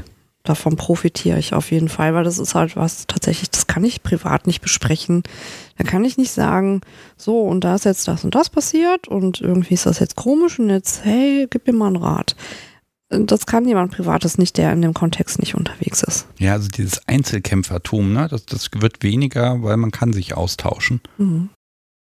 Du bist ja hier gegen halb zwölf angekommen, sogar mit einem fast pünktlichen Zug. Wir mhm. haben hier mhm. auf dem Land ja immer Probleme, aber es hat geklappt. Was hast du heute Morgen gemacht? oh, ich war noch im Studio heute Morgen. ja, bist mit perfekter Laune aus diesem Zug gestiegen, ganz strahlend und, und fröhlich. Und dann dachte ich mir, ich habe mir an mir runtergeguckt, dachte mir, okay, an mir liegt's nicht. ähm, Aber es läuft auch richtig gut. Ja, ich war äh, gestern schon im Studio und hatte da auch schon einen super schönen Tag und bin tatsächlich auch auf einen Gast getroffen, der vor sechs Jahren das allererste Mal auch mit mir eine Session hatte in Niedersachsen. Und seitdem hat er sich tatsächlich wirklich richtig gut entwickelt und wir haben uns jetzt schon eine Weile nicht gesehen. Ich hatte dann aber auch über den Tag Gelegenheit, auch mit meiner Kollegin mal ausgiebiger sich zu unterhalten. Das war so schön. Ah, da kann man mal ganz frei über ganz andere Dinge sprechen. Das kann ich jetzt zu Hause auch nicht. Also das ist auch ein, ein unheimlicher Nährwert auch für mich, dass man sich dann einfach auch austauschen kann oder ja, tatsächlich sehr frei miteinander spricht und dann auch mal einen Joke über irgendwas macht, äh, den jetzt irgendwie normalos gar nicht verstehen würden. Ne? Ich hätte jetzt äh, dir eben auch mal kurz erzählt, so unabhängig von der Aufnahme gerade, hatte ich gestern eine Unterhaltung, die hat die Kollegin mitbekommen habe ich mit einem guten Freund von mir telefoniert und bin dann ans Telefon und so, hey Prinzessin. Dabei ist ja schon ein gestandener Mann. äh, Im Bodybuilder-Format, aber den nenne ich natürlich auch Prinzessin, weil er hier und da einfach eine ist. Ist auch eine dominante Persönlichkeit und wir haben dann darüber mal kurz philosophiert, wie es wäre, wenn wir denn im Alter so als Omi und Opi auf der Veranda sitzen und sagen, so, und dann sitzen wir da zusammen und wässern unsere Stöckchen. das würde jetzt jemand ohne BDSM-Kontext überhaupt nicht nachvollziehen können. Die haben ich kann, ich kann das sehr gut nachvollziehen. Wahrscheinlich wird es so das Letzte sein, dass ich dann, wenn, die, wenn ich gar nichts mehr kann, das Stöckchen wässern. Das kriege ich schon noch hin. Ja. ja. Das ist schon schön. Ja, und da haben wir so rumgealbert, da hat dann auch die Kollegin im Hintergrund, die hat, musste dann auch so sich so weglachen. Das war einfach echt schön. Das war richtig cool. Ja, profitiere ich von. Das ist einfach schön, das ist angenehm. Bin ich auch sehr froh drüber. Äh, dass das auch schon so viele Jahre andauert. Das, lass mich mal fragen, heute, he, heute Morgen, also an deinen Händen klebt kein Blut. Das ist entweder auf eine gute Dusche zurückzuführen oder du hast was anderes gemacht. Entschuldigung. Ähm, nein, aber einfach, einfach mal so, so vielleicht ein kleiner Einblick so heute Morgen, was hast du schon angestellt? Ne? Also muss gar nicht so sehr ins Detail gehen, aber dass ich mir das so ein bisschen vorstellen kann, was dir diese gute Laune des Morgens bereitet hat. Ja, also meine gute Laune liegt natürlich auch an meinem Gast. Ähm, sehr angenehmer Mensch, auch naturdevot veranlagt und ähm, hat sich mit sich auch was weiterentwickelt, so, so ähnlich wie gestern auch. Das eine Studio wird gerade etwas äh, umgebaut und dann boten sich auf einmal neue Möglichkeiten. Die habe ich dann auch sofort genutzt. und dann habe ich äh, etwas aufwendiger auffixiert. Das war sehr schön. Das ist ja für mich halt auch mal ein Augenschmaus, wenn ich dann so schöne Sachen kreieren kann. Ja, der ganze Session-Verlauf war einfach echt cool. Wir hatten zwischendurch auch mal so Momente, da mussten wir beide mal lachen. Das, das gehört dazu. Ne? Ja, ja. finde ich auch. Also wenn man auch mal albern sein kann, finde ich das völlig in Ordnung. Das ist nicht immer alles so todernst. Das muss es nicht. Und ähm, ja, da, da war dann eben auch ähm, Deprivation so ein Thema. Den haben wir etwas gefrönt. Aber der liegt nicht jetzt noch auf der Bahre und wartet darauf, dass du heute Abend wiederkommst oder so. Nein, der verbringt den ganzen Tag sehr gechillt mit sich. Okay, alles klar. ja. Ja, du merkst, welch, was ich mir alles vorstellen kann, ne? Du bleibst jetzt mal hier liegen, ne? Es ist, da ist eine Notklingel noch, da kommst du noch ran. Ansonsten, Nein, ich komme in acht Stunden wieder. Nein, ne? also ich verlasse den Raum nicht, das mache ich nie. Ich lasse meine Gäste nie alleine. Nicht mal ähm, dann, äh, wenn ich äh, bemerke, okay, hey, mir fehlt dann doch noch hier irgendwas. Ich improvisiere und das funktioniert. Und ich vermeide es, den Raum zu verlassen. Das kommt eigentlich nie vor. Das ist einmal vorgekommen noch. Da muss ich relativ am Anfang dann doch nochmal irgendwas holen. Aber so achte ich natürlich auch drauf, da drückt keiner eine Klingel. Nee, das würde es nicht geben. Das ist auch, da reicht auch keine Überwachungskamera mit einem Mikro oder so. Ich bin präsent, weil wenn dann irgendwas ist, hat der Gast die Sicherheit und auch das Wissen darüber, dass ich, äh, dass ich sofort da bin und äh, sofort eingreife. Wenn irgendwas ist, bin ich da. Immer. Ich mache mal gerade da den, den, Übergang wunderbar auf eine Notiz, ähm, dass das auch durchaus mal wichtig sein kann. Ähm, reden wir doch mal über, über den, den Gast, dem es gar nicht mehr gut ging. Ja. Hast gerne. du mir vorab erzählt und da dachte ich so, okay, läuft. Uh, ne? Was passiert? Ja, also vielleicht, ähm, ich weiß nicht, ob an der Stelle eine Trägerwarnung wichtig wäre. Weiß ich nicht das Publikum ist von mir viel Kummer gewöhnt, aber ähm, ja, ich, ich werde vielleicht ganz, am Anfang, ich werde ja noch eine kleine Einleitung vor die Folge geschnitten haben. Mhm. Also liebes Publikum, ihr habt die ja schon gehört. Ähm, da habe ich ja, dann werde ich schon erwähnt haben, dass es heute auch ein bisschen um Krankheit geht und auch um, um ja, um plötzliche Erkrankung. Mhm. Und ähm, damit seid ihr hiermit nochmal getriggert gewarnt. Und jetzt erzähl einfach. Ja, für mich ist immer wichtig, ähm, auch im Vorgespräch über gewisse Dinge zu sprechen. Natürlich auch, wie es in einem geht, ob er heute fit ist, ob er sich gut fühlt, ähm, ob es bestimmte Dinge gibt, die wichtig sind, auch für mich zu wissen im Vorfeld. Aber es kann immer irgendwas sein. Und wenn es für den einen irgendwie salopp oder nicht wichtig erscheint, ist das in einem Session-Verlauf äh, vielleicht schon wichtig. Wie zum Beispiel Diabetes, die viele vielleicht haben, ne, oder Blutdruck. Ne? Da gibt es ja auch das ein oder andere mal zu berücksichtigen. Auch aus meiner Warte auf jeden Fall. Und ähm, ich hatte einen Stammgast, ähm, der einen Schlaganfall ähm, zu Beginn unserer Session hatte. Ähm, das war auch sehr prägsam, damit gehe ich auch sehr offen um. Ich weiß, dass halt viele auch nicht über so Worst-Case-Geschichten irgendwie gerne sprechen, aber ich finde das wichtig und deswegen reden wir da jetzt auch mal okay, drüber. Also, okay, also da ist ein Gast da und irgendwas stimmt nicht. Also, wie hast du es gemerkt? Was ist passiert? Ähm, also bei unserer Konstellation war es so, ähm, wir kannten uns schon gut und auch schon sehr lange. In den Vorgesprächen war er auch immer sehr offen und hat auch immer angesagt, ähm, was so bei ihm so los ist. Zuletzt bei der vorigen Begegnung war es so, dass er sagte, ja, ähm, ich habe irgendwie Probleme mit dem Arm. Irgendwas stimmt mit dem Arm nicht. Ich weiß nicht. Irgendwie spinnt der mal rum. Okay, gut. Ähm, da ich wusste, dass er ein Workaholiker auch ist ne, und ich da ja äh, vorgewarnt war quasi, ähm, hatte ich ihm noch so ein paar gezielte Fragen gestellt und dann entschieden, dass äh, er mal sich abchecken lassen sollte und tatsächlich mal einen Arztbesuch wahrnehmen sollte. Hätte er von sich aus nicht gemacht, auf meine Anweisung hin, allerdings dann schon, da war ich sehr froh drüber. Und äh, an dem Tag, als es dann geschehen war, hatten wir im Vorfeld auch nochmal gesprochen. Er sagte, er war beim Arzt. Es gab wohl schon einen kleinen versteckten Schlaganfall. Und er wäre aber mit Medikamenten jetzt eingestellt. Ne? ja, dann auch noch mal, alles gut und safe. Ja, für den Moment war es das auch. Und äh, ich hatte dann nochmal abgefragt, was das für Medikamente sind, damit ich das einfach weiß, ich kannte ähm, mich da mit dem einen oder anderen schon auch aus, weil ich auch ähm, privat jemanden hatte, den ich äh, schlaganfallbedingt gepflegt habe. Hat einen Freund ohne Familie, da kümmert man sich dann halt eben drum, ne? Und demnach war dieses ganze Wissen da in diesem Bezug eben auch sehr präsent. Ja, und dann zum Start der Session war noch alles völlig in Ordnung. Alles war gut, so alles wie immer. Und es war auch noch gar nichts Anstrengendes dabei geplant, also auch ganz bewusst nicht, war eigentlich immer ganz smoothie. Anaka dann da schon präpariert. ähm, und dann sagt er, hm, hey, irgendwas ist komisch. Okay, gut. Dann habe ich mir gedacht, okay, nachdem was ich wahrgenommen habe, weil ich habe die Leute auch immer ne, sehr klar im Blick. Also ich bemerke, wenn sich die Pupillen verändern oder die Farbe wechselt oder die Lippen grau werden ne, oder die Haut anfängt irgendwie schweißig zu werden. Das sind Dinge, die nehme ich auch bei stillen Mäuschen wahr. Ne? Es gibt ja auch Leute, die können überhaupt nicht viel sprechen. Ähm, sind das gerade solche Aspekte, die ich dann sehr genau im Auge habe. Ähm, die hatte ich in dem Moment dann eben auch präsent. Ne? Okay. Ja, dann habe ich ihn erstmal körperlich umpositioniert, damit es einfacher für den ist. Ne? So erste Hilfe. Ne? Was hat er denn für, für Symptome gehabt? Also er war da fixiert, sagt, irgendwas ist komisch. Was hast du gesehen? Ähm, also er hat sich einfach nur komisch gefühlt. Er konnte das auch nicht näher beschreiben. Er hat einfach nur gesagt, hey, ich fühle mich irgendwie komisch. Okay, gut. Er hat gelegen. Ne? Es war jetzt nichts abgespreizt, nichts abgebunden, nichts eingeschnürt. Soweit, so schon mal in Ordnung.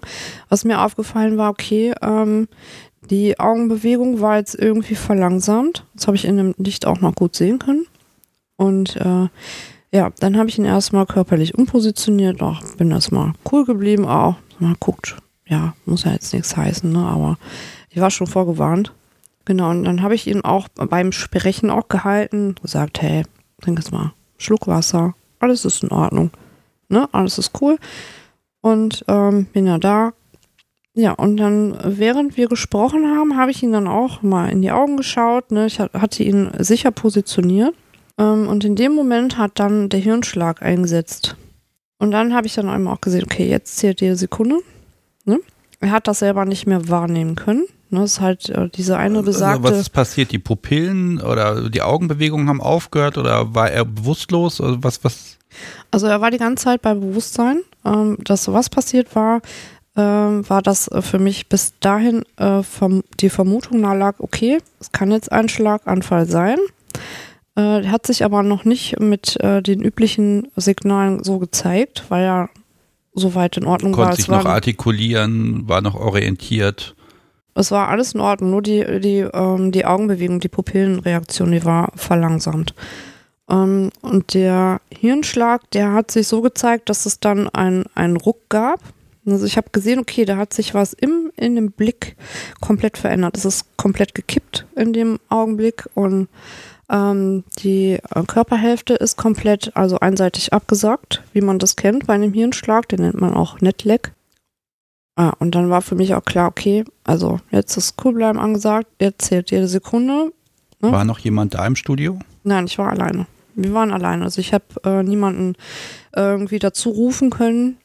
Ja, wir haben dann einfach weiter in Ruhe miteinander gesprochen. Ich habe auch gesagt, so jetzt ist Zeit, dass ich den RTW rufe. Jetzt. Und er ist, nein, er möchte das gar nicht und das halt unangenehm ist, darüber reden wir jetzt nicht. Ist ich, ne? Das war dann schon geschehen. Bin auch die ganze Zeit äh, bei ihm geblieben, habe ihn beruhigt, ne? wusste er ist safe, habe ruhig mit ihm weitergesprochen, weil ich auch äh, mitkriegen wollte, wenn jetzt auch die Stimme noch versagt ne? oder er dann tatsächlich irgendwie bewusstlos wird oder abkippt in irgendeiner Form. Also, lass mal fragen, du hast den Notruf gerufen und hast dann gesagt, hier, das und das, Verdacht, Schlaganfall, gab schon mal einen, hier ist die Adresse ja, genau. im Studio, Domina-Studio, kommen Sie her. Ja, genau. Also ich habe das äh, ganz klar angesagt. Ich so, der Netleck hat vor dann, dann jetzt gerade eingesetzt, ne? Jetzt aber mal zügig. Zack, zack. War ihm total unangenehm. Ne, er hat es ja auch mitbekommen. Im Nachhinein konnte er sich ähm, nur noch zu Teilen daran erinnern, aber dazu kommen wir gleich nochmal. Dann kamen die dann auch irgendwie eine gefühlte Ewigkeit später. Aber dadurch, dass ich den auch vernünftig positioniert habe in seiner Körperhaltung, wusste ich, okay, es ist gerade förderlich für das Geschehen. Hätte ich ihn jetzt irgendwie falsch gelegt ähm, oder den, den Blutfluss in eine falsche Richtung gelegt, dann hätte das richtig schief gehen können. Weil du kannst von außen nicht einsehen, wie schlimm ist jetzt gerade der Schaden angerichtet. Oder blutet das Hirn ein? Das sind Dinge, die siehst du von außen nicht. Lernt man das, bevor man im Studio anfängt? Gibt es da so einen speziellen Erste-Hilfe-Kurs oder äh, ist da eigentlich ja jeder, jede selbstverantwortlich, sich da fortzubilden? Ja, wenn es nach mir ginge, müsste jeder ein Zertifikat mitbringen, bevor man einen Fuß in die Tür setzt. Ähm, nein, jeder ist dafür selbstverantwortlich. Ich habe Erste Hilfe natürlich vorher auch in einem ganz anderen Kontext gelernt und ich habe ähm, auch teilweise beruflich gesehen sowieso mit Hygiene und gesundheitlichen Aspekten viel zu tun gehabt und wusste da in dem medizinischen Bereich schon so einiges, habe mir aber auch viel selbst angeeignet und ähm, also er hat einfach Glück gehabt, dass du ja. diejenige warst. Ja. Weil, also ganz ehrlich, gerade in so, also wirklich in so in dem Gefecht einer Session, ne, da, da sind körperliche Reaktionen also außergewöhnliche Körperreaktionen gehören ja irgendwie dazu und jeder reagiert anders. Ne? Ja, und richtig, genau. Also die Wahrscheinlichkeit, dass jemand da einen Herzinfarkt hat und da in den Knebel reinschreit und keine Ahnung was, ne? Boah, ja, scheiße, ne? Also und hinterher kriegst du mit dem, okay, jetzt ist die Person plötzlich ganz bewusstlos und jetzt geht gar nichts mehr und stellst du fest, dass du auf jemanden gerade während seinem Herzinfarkt eingedroschen hast. Also, also das ist oh, jetzt mal so ein ja. Worst-Case-Szenario, ne? Aber da ist ja quasi, damit man sich das hinterher nicht selber vorwerfen muss, ist ja schon die Idee, sich da ein bisschen fit zu machen. Also überhaupt auch alle BDSMer, die irgendwas machen, ne? Äh, es ist schon irgendwie sinnvoll, so, so ein bisschen was da an, an Wissen zu haben. Und ich habe auch mit dem Podcast sowie auch mal einen, einen BDSM-Erste-Hilfe-Kurs besucht und ja, der war ein bisschen anders als normale Erste-Hilfe-Kurse. Der mhm. war gut. Kann ich nur empfehlen. Das, das hilft und eigentlich wäre es auch an der Zeit, das wirklich mal zu wiederholen, muss ich ganz ehrlich sagen. Vielleicht muss ich da äh, mal wieder ein bisschen was auffrischen. Das ist nämlich bestimmt auch schon wieder sechs, sieben, acht, zehn Jahre wahrscheinlich her. Das ist eigentlich ja, viel zu lang. Der, der, der reguläre Erste-Hilfe-Kurs ist schon gut, aber in einem MSN-Kontext nochmal was ganz anderes. Weil dir erklärt keiner, wie erholst du denn jetzt irgendwie von einem Andreaskreuz einen erschlafften Körper darunter, als vielleicht kleine, zierliche Person. Ne? Ja, erst die Arme lösen und die Füße später. nein, nein, nicht andersrum, bitte, ne? Aber. Ja, es ähm, ist eben halt auch für jeden selbst, ne? Jeder, der die Verantwortung mitbringt und sagt, so, ich bin der aktive Part, muss auch oder sollte bitte, bitte einen gewissen Rahmen und Verständnis dafür haben, dass man eben auch mehr Wissen und drauf haben sollte, als jetzt der Standardmensch vielleicht. Vielleicht ja? muss ich nochmal das, das Umgekehrte sehen. Nehmen wir mal an, du kippst einfach um, während da eine Session läuft und der andere ist da fixiert. Ja, ich muss ja auch auf mich achten, dass ich ja, dann. Ja, ne? Also das ist ja auch so ein Punkt. Oh, ich fühle mich unwohl. Dann ist wahrscheinlich das der letzte Moment, wo man vielleicht noch jemand losmacht, damit er einen im Zweifel retten kann. Ne? Ja. ja, also ich habe äh, für mich entschieden, ab einer gewissen Gradzahl kann ich dann auch kein Latex mehr tragen. Das ist zwar dann schade, aber hey, ich, ne? ich muss fit sein. Ne? Ich muss äh, die Fähigkeit haben, alles um mich herum haargenau wahrzunehmen. Ne? Ich muss schnell reagieren können. Ich muss wissen, was ich tue. Ne? Und ich ähm, möchte auch so interagieren, dass ich im Vorfeld schon Worst-Case-Szenarien einfach äh, ausgemerzt habe, weil ich die Fähigkeit besitze, zu wissen, wie es richtig geht. Ne, das ist ja schon mal auch viel wert. Wenn man da irgendwo unterwegs einen Bockmist baut, dann braucht man sich auch nicht wundern, wenn da irgendwie mal schief geht. Ne? Das sollte man tunlichst bitte vermeiden. Gerade im Profibereich finde ich das außerordentlich wichtig und unumgänglich, dass man einfach äh, ja, gewisse Fähigkeiten und Kenntnisse einfach hat. Das heißt, wenn man so ein Vorgespräch hat, ist es gar nicht dumm, als Gast mal zu fragen, ob da Ahnung da ist. Darf man. Ja, muss man wahrscheinlich auch oder sollte man. Und wenn da komisch reagiert wird, dann ist vielleicht das Gegenüber nicht das Richtige. Ja, ich finde es aber auch aus meiner Warte, ne, wenn ich jetzt äh, meinen Umkehrschluss ziehe, ist es für mich als Laie auch schwierig zu erfassen. Ist denn jetzt die Dame, die ich mir da jetzt angeguckt habe, die ich irgendwie gut finde, in der Lage, das irgendwie rüberzubringen, was ich mir vorstelle? Kann die das? Ist das sicher? Wie lange macht die das überhaupt? Oder mh, hm, was auch immer. Das ist für den Laien schon echt schwierig, äh, weil wir heute so viele von uns haben. Es gibt äh, die, die Eintagsfliegen, die sind dann mal kurz da und äh, grasen quasi einmal alles ab und dann sind die irgendwie wieder weg. Und dann gibt es aber auch Leute, wo du denkst, boah, könntest du schreiend aus, aus, aus dem Haus rennen es irgendwie überhaupt nicht gepasst hat. Aber hey, ja, es ist natürlich auch äh, die Kommunikation im Vorfeld wichtig, äh, bevor dieser Termin überhaupt stattfindet. Und dann auch das Vorgespräch. Ne? Man hat immer noch auch im Vorgespräch die Option zu sagen, hey, ich bin mir nicht so sicher, ich glaube, das passt mir nicht zusammen. Das darf auch ich und das darf auch der Gast. Ja, Moment, aber das Vorgespräch findet immer statt. Weil ich habe jetzt auch, wieder in einer der vorigen Folgen gehört, Spielen ab Tür, ne, damit einfach auch dieses dieses Kopfkino auch nicht, dass, dass es keine andere Ebene gibt, ne? sondern dass diese Macht- und Ohnmachtsebene auch von Anfang an da ist.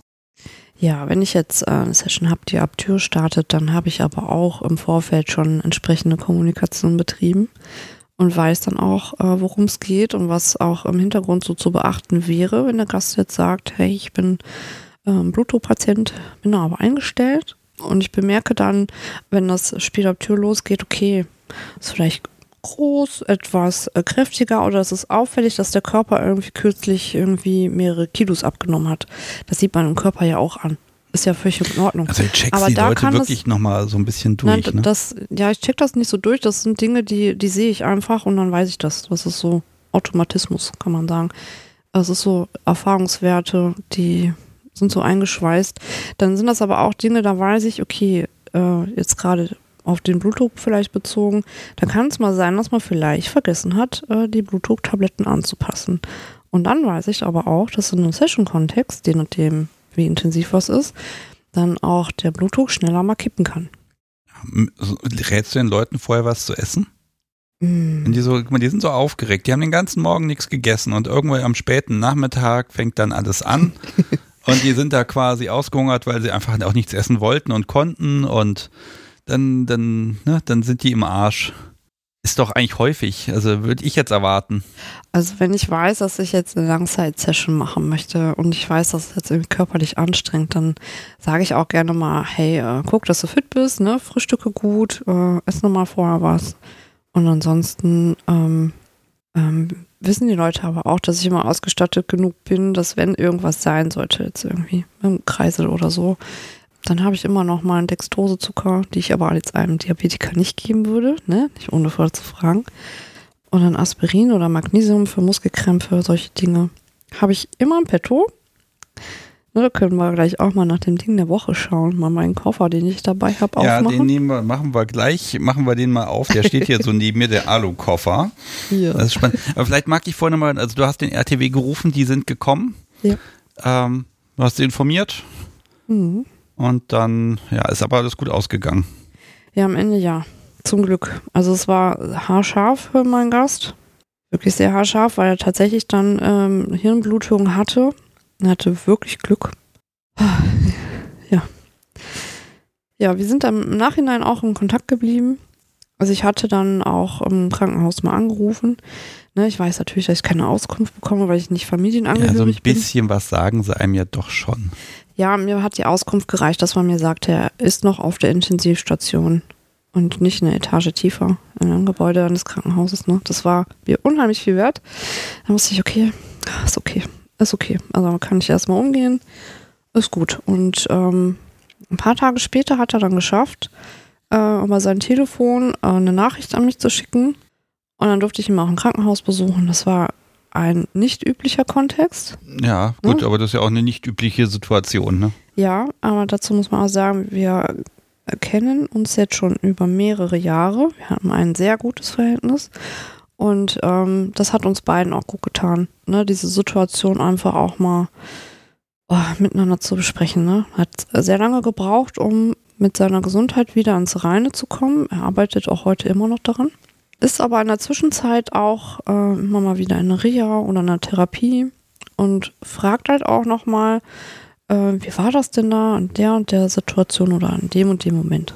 Ne, dann fülle ich seine Wissenslücken wieder auf und dann kann das in der Therapie aufarbeiten. Das hilft ihm, das hilft auch mir, weil ich da auch nochmal dann drüber sprechen kann. War er nochmal als Gast im Studio? Ja. Okay. Ja, zwei Jahre später ist er wiedergekommen an den Ort des Geschehens. War für ihn halt auch ähm, eine mental wichtige Sache, nochmal an den Ort des Geschehens zurückzukommen. Wie, wie war das für dich? Aufregend. Ja. Total aufregend. Wir waren beide voll aufgeregt. ne, zum einen hat er dann auch geschafft, dann die Treppe hochzukommen. Äh, es gab ja ein paar Stufen für den Raum. Ich hatte ihn aber auch offeriert, dass er auch ähm, barrierefrei eine Option hätte. Die wollte er aber nicht. Er wollte an den Ort des Geschehens zurück. Und ähm, ah, wir haben uns total viel Zeit gelassen. Also alles entspannt. Es war echt schön. Wir haben viel geredet, auch in der Zwischenzeit immer mal. Ja, ich hatte sogar Glück, dass ich ihn dann auch durch äh, Bekannte und Freunde in der Reha immer noch begleiten konnte. Ne? Dass ich dann mal wusste, okay, mit ihm ist alles gut. Es läuft. Alles ist schön. Also, also liebes Publikum, wenn ihr sagt, um Gottes Willen, was, was sind denn das hier für Geschichten, ne? Also Ja, verrückt, erstmal ne? wichtig, na, erstmal wichtig, dass es erzählt wird und ganz ehrlich, egal wo und in welchem Kontext man spielt, es kann halt passieren, aber rechtzeitig dann auch den Notarzt zu rufen, macht einen Unterschied. Ne? Und äh, ich mag da nochmal drauf eingehen, da kommen, kommen dann die, die Rettungsmenschen und äh, kommen dann da ins Studio. Hat das irgendeinen Unterschied gemacht in irgendeiner Art und Weise oder waren die einfach nur Profis und Mensch retten und gut ist? Das steht ja nicht im Vordergrund, ist völlig egal. Also Da steht Leben retten gerade an, ne? Und alles andere ist völlig egal. Hat ihm denn auch irgendwie, ich meine, er hat ja, hat er dir vielleicht mal was erzählt nach dem Motto, oh, das war im Krankenhaus die große Story bei allen Angestellten, der wurde aus dem Domina-Studio hergebracht oder sowas. oder in irgendeiner Form. Also ist das überhaupt irgendeine relevante Geschichte, die man dann später dann schamvoll ertragen muss? Oder ist das eigentlich alles egal? Also er hat mm, mir später erzählt, dass äh, ja, dass dann irgendwann kam dann schon mal die Frage, was hast du denn da jetzt in München-Nappach eigentlich gemacht? Du hast doch da gar keine Berührungspunkte mit so. Hm. Wo bist du denn gewesen? Ja, fragt dann die Familie, ne? Ja, natürlich auch. Oder halt auch die Kollegen. Und ähm, ja, er hatte mir dann auch berichtet, dass er dann tatsächlich auch einer seiner Mitarbeiter erzählt hat, was er denn da gemacht hat. Und ist aber auch recht frei mit umgegangen. Die haben ganz cool darauf reagiert. Fand ich auch ganz schön. Und äh, als er wiedergekommen ist, hat ihn tatsächlich auch einer seiner Mitarbeiterinnen zu mir gefahren und wieder abgeholt. Ah. Ja, weil Autofahren geht noch nicht. Ähm, großartig, also Ja, aber ich glaube, das cool. ist der Punkt. Also auch, also alle Menschen, die im Medizinkontext unterwegs sind, ne, die, die betonen alle immer wieder, wir haben alles gesehen, das könnt ihr euch nicht vorstellen. Ja. Ist egal, kommt zu uns, wir helfen euch, ne? Und auch wenn das noch so peinlich sein mag, und ja, wenn ich hier vielleicht die, wenn ich irgendwann mal im Hotel dann die Handschellenschlüssel tatsächlich feststelle, ich habe sie vergessen, nachdem das Subi dran ist, ich bin mir sicher, ich werde Dinge in die Wege leiten, dass ich sie da wieder rauskriege.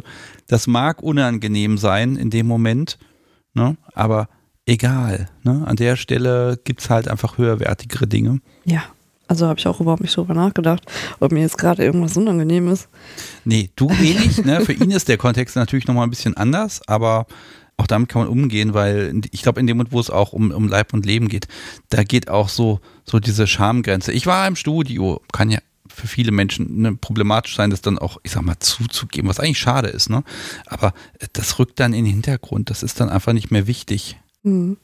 Ja, wir hatten auch eine, eine doch ähm, eine lustige Anekdote. Im Nachhinein hat er sich daran erinnert, äh, dass einer der RTWler dann gefragt hat, in meine Richtung, ob ich denn vom Fach wäre. Musste ich schmunzeln. Ja, das ist ein schönes Kompliment.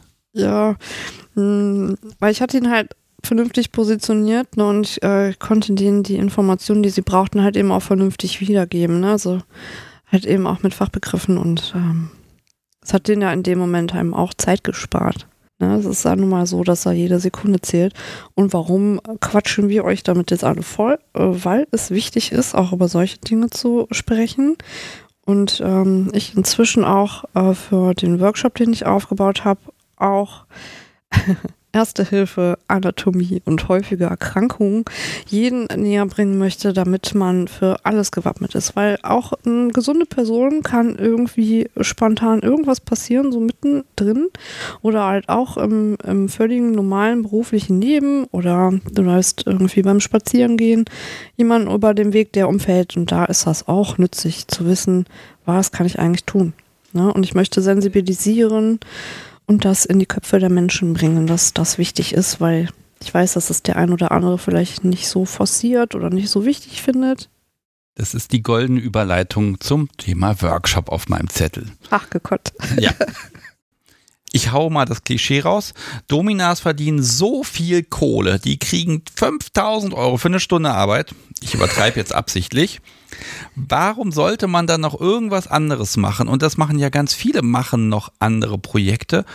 Es verändert sich offenbar irgendwas. Also warum fängst du an, da jetzt aktiv zu werden? Oder warum bist du da aktiv mit Workshops und, und Menschen was zeigen? Und vielleicht hast du auch gar keinen Bock mehr auf das Domina sein. So, alle, ich habe dir jetzt alle bösen Dinge vor die Nase geworfen. Geh damit um. Ja, warst du schon fertig? Oh, es geht noch mehr, also wenn du möchtest. Aber vielleicht lass ich dich erstmal reden. Ja, also es sind äh, BDSM-Workshops, die für alle zugänglich sind, die Interesse daran haben. Das ist jetzt nicht, ähm, dass es nur für Dominas oder so ist. Also ich will da keinen ausgrenzen. Ähm, ich habe die in zwei Workshop-Teile aufgeteilt, äh, weil ich fand für einen, das ist zu viel Input und das äh, würde dann auch den Rahmen des Zeitlichen sprengen. Und irgendwann ist die Auffassungsgabe ja auch mal irgendwie tilt. Ähm, ja, ich habe mir Gedanken dazu gemacht. Äh, ich hatte aber auch schon lange die Motivation dafür, aufzuklären, auch gerade hinsichtlich, ich bin da wirklich ein Monk, ich bin da sehr hinterher, dass die Leute sensibilisiert sind und äh, ihr Verantwortungsbewusstsein verschärfen und weiter ähm, das große Ganze auch sehen können.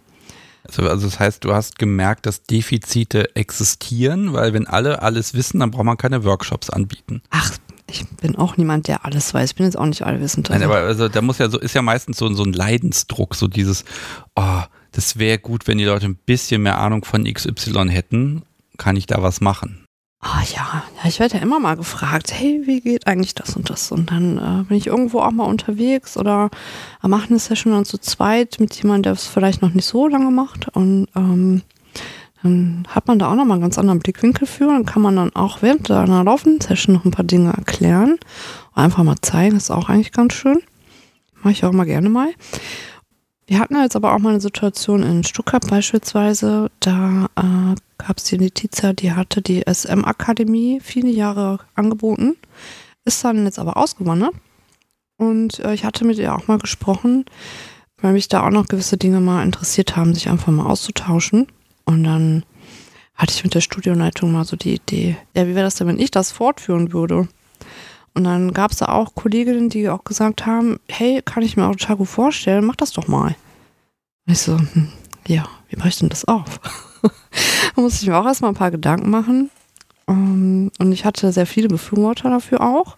Und dadurch dann auch die Motivation, okay, ähm, ich setze mich mal ran und überlege mir mal, was möchte ich denn den Leuten beibringen oder was ist denn auch möglich, einem was beizubringen, was dann auch ähm, für einen Workshop ausreichend ist. So, es gibt jetzt zum Beispiel auch ähm, dieses Bondage-Thema, bringe ich da jetzt nicht unter, auch ganz bewusst, weil ich finde, das lernt man regelmäßig über lange Zeit. Ähm, das kann man jetzt nicht innerhalb von einer Stunde mal erklären. Okay, ja? aber also wo fängst du an? Bei das ist BDSM oder und, und für was? Also ist das für Menschen, die auch als SexarbeiterInnen loslegen wollen oder also wo ist so der Schwerpunkt für wen? Also der Schwerpunkt ist für mich auch der, dass das für alle interessant sein soll. Ne, dass alle was davon lernen können. Ähm, selbst wenn man jetzt Einsteiger oder schon auch der Kenner ist. Könnte ich da hinkommen? Ja, natürlich. Was lerne ich da? das, was du möchtest. ja, ich bestimme ja nicht das Programm, ne? Also du hast ja schon ein Konzept, nicht. also ja. also so ganz, ich sag mal so ganz grob, äh, wo wie geht's thematisch los und wo geht's hin und was ja. ja, also und was weiß ich mit hoher Wahrscheinlichkeit noch nicht, obwohl ich schon sehr lange die Frau ärgere. Äh. Ah, ich kann dir bestimmt auch was erklären zu keimarmen Arbeiten. Während der Session oder so ein Session-Ablauf, wie man das gestaltet noch. Ähm, Keim meinst du im Sinne von Hygiene? Ja. Und das merkt ja. Das kann man im privaten sowie aber auch im professionellen Bereich äh, einfach anwenden. Manchmal gibt es so ein paar Kniffe, die hat man einfach nicht auf dem Schirm. Und wenn man es dann einmal gesehen und gehört hat, dann so, ah, ja, das kann ich doch auch mal machen. Hm? Und mal irgendwie mit einbinden. Also ich habe zwei Workshop-Teile. Dann habe ich aber auch ein Einzelcoaching äh, für Einzelpersonen, aber auch für Pärchen. Da bieten sich dann eben auch Möglichkeiten, speziellere Bereiche mal anzufragen, die jetzt der Workshop nicht bietet. Einfach der Rahmen da nicht so ganz so reinpasst zeitlich. Grundvoraussetzen werde ich für beide Workshop-Teile auf jeden Fall ist äh, für alle Pflichtprogramme Erste Hilfe Basics im SM-Bezug. Dann nochmal so ein, so ein Wissensabriss für häufige Erkrankungen, die es so gibt. Ne? Kann ich aber auch für die Workshop-Teilnehmer auch nochmal gezielt drauf eingehen, mal rundfragen, so was gibt es denn so bei euch? Habt ihr da eine Idee? Habt ihr feste Spielpartner oder variiert das auch? Ähm, dass man da einfach nochmal drüber spricht. Ähm, was es da? Was kann man beachten? Oder was ist da auch im, im, Worst Case schon im Vorfeld? Was kann man da ausmerzen? Also es geht gar nicht so drum, wie wirke ich jetzt dominant und was kann ich machen, sondern auch erstmal ganz viel Safety. Und dann ja. auch sicher, also Sicherheit, nicht nur Sicherheit in Form von Safety, sondern auch Sicherheit in Form von ich bin mir sicher, dass ich schwierige Situationen handeln kann und dann kann ich daraus ja auch mit einem anderen Selbstbewusstsein spielen. Ja, ist ja auch wichtig. Ne? Also das ist äh, so der, der Start für alle Workshops und äh, dann gehe ich natürlich auch auf äh, Kommunikation ein ne? Ähm, oder auch Erziehungsstile oder ähm, Spielideen. Moment, Erziehungsstile? Ja, es gibt ja, auch. Entschuldigung, dass ich das jetzt alles sprenge, ne? aber welche Erziehungsstile gibt es denn? Ja. Und ich möchte mal wissen, wie mein Erziehungsstil heißt. also es muss nicht generell alles einen Namen haben, aber äh, jetzt zum Beispiel auch für meine Sparte ist es so, dass ich äh, das differenziere und ich äh, unterteile mich selber in äh, zwei verschiedene Stile. Zum Beispiel es gibt den englischen Erziehungsstil, es gibt aber auch den viktorianischen Erziehungsstil. Den kenne ich gar nicht. Englisch ist halt ganz klassisch, auch wie du es kennst, auch mit dem Rohrstock. Ne? Ja, Rohrstock und Protokoll es wird sich übergebeugt, es wird eine Ansprache gehalten, es wird ein bisschen das, das Shaming, das, das schlechte Gewissen nochmal provoziert. Möglicherweise. Äh, ne? das, ja. das Ganze auch, ja, wie gesagt, ein bisschen nach einem, einem Protokoll. Also sehr, ja, so wie zu Hofe, sag ich mal. Ne? Äh, ja. Äh, man kann sich darauf einstellen, man weiß, was, was passiert und das hat einen Anfang und ein Ende auch. Mhm. Genau, der viktorianische Erziehungsstil zum Beispiel auch. Und ähm, da wäre ich auch gerne mal drauf angesprochen und äh, habe das dann auch einfach mal aufgenommen, ne? weil auch da gibt es einfach auch im Viktorianischen im Gegensatz zum Englischen mehr Schärfe. Ne? Es ist halt auch, wie man das von früher kennt, ähm, viel prägnanter, viel schärfer und sehr viel mehr geführter noch on top. Also ich will das eine jetzt nicht schwammiger machen, als es ist, das ist es ja nicht. Aber ähm, ja gut, vielleicht assoziieren das eher Leute auch, die so eine kleine sadistische Ader haben, weil man sich in diesem Zweig dann auch ein bisschen weiter austoben kann. Ja, so, jeder hat so seine Art, Stil. Ich will das nicht ins, äh, ins eine oder andere Körbchen legen. Ne? Das auch Ach, jeder. Das darfst du hier tun. Jeder individuell. Es ist ja jetzt auch nicht jeder nur dominant. Es kann ja auch sein, dass Teilnehmer irgendwie Switcher sind oder einfach mehr einen Fetischbezug haben oder mh, mm, ja, ganz andere Vorlieben mitbringen. Ne? Aber auch devote Leute können von einem Workshop profitieren. Und ähm, da finde ich einfach sehr spannend, dass ich da halt auch verschiedene Themen aufgreifen kann. Ich muss noch mal auf das Viktorianische kommen. Erklär es mir noch mal. Also wenn, also kannst du mir, ich sag mal so in drei vier Sätzen erklären, was der viktorianische Erziehungsstil ist und was was anders ist? Also schärfer, ja, es das heißt einfach für mich nur, da wird schneller und fester zugehauen. Also das, Nein, das, das verstehe ich noch nicht ganz. Hilf mir mal. Weil ich finde, ich mag den Begriff so schön, weil ich möchte gerne auf einer Party sagen können, ja, also den Viktor, ja, viktorianisch, wenn ich das Wort dann ausspreche, den viktorianischen Erziehungsstil, den finde ich super. Und dann will ich auch wissen können, wovon ich da rede. Ja, wenn man das einfach erläutern möchte, dann ähm, versetz dich mal so in die, in das altertümliche Dasein einer Gouvernante.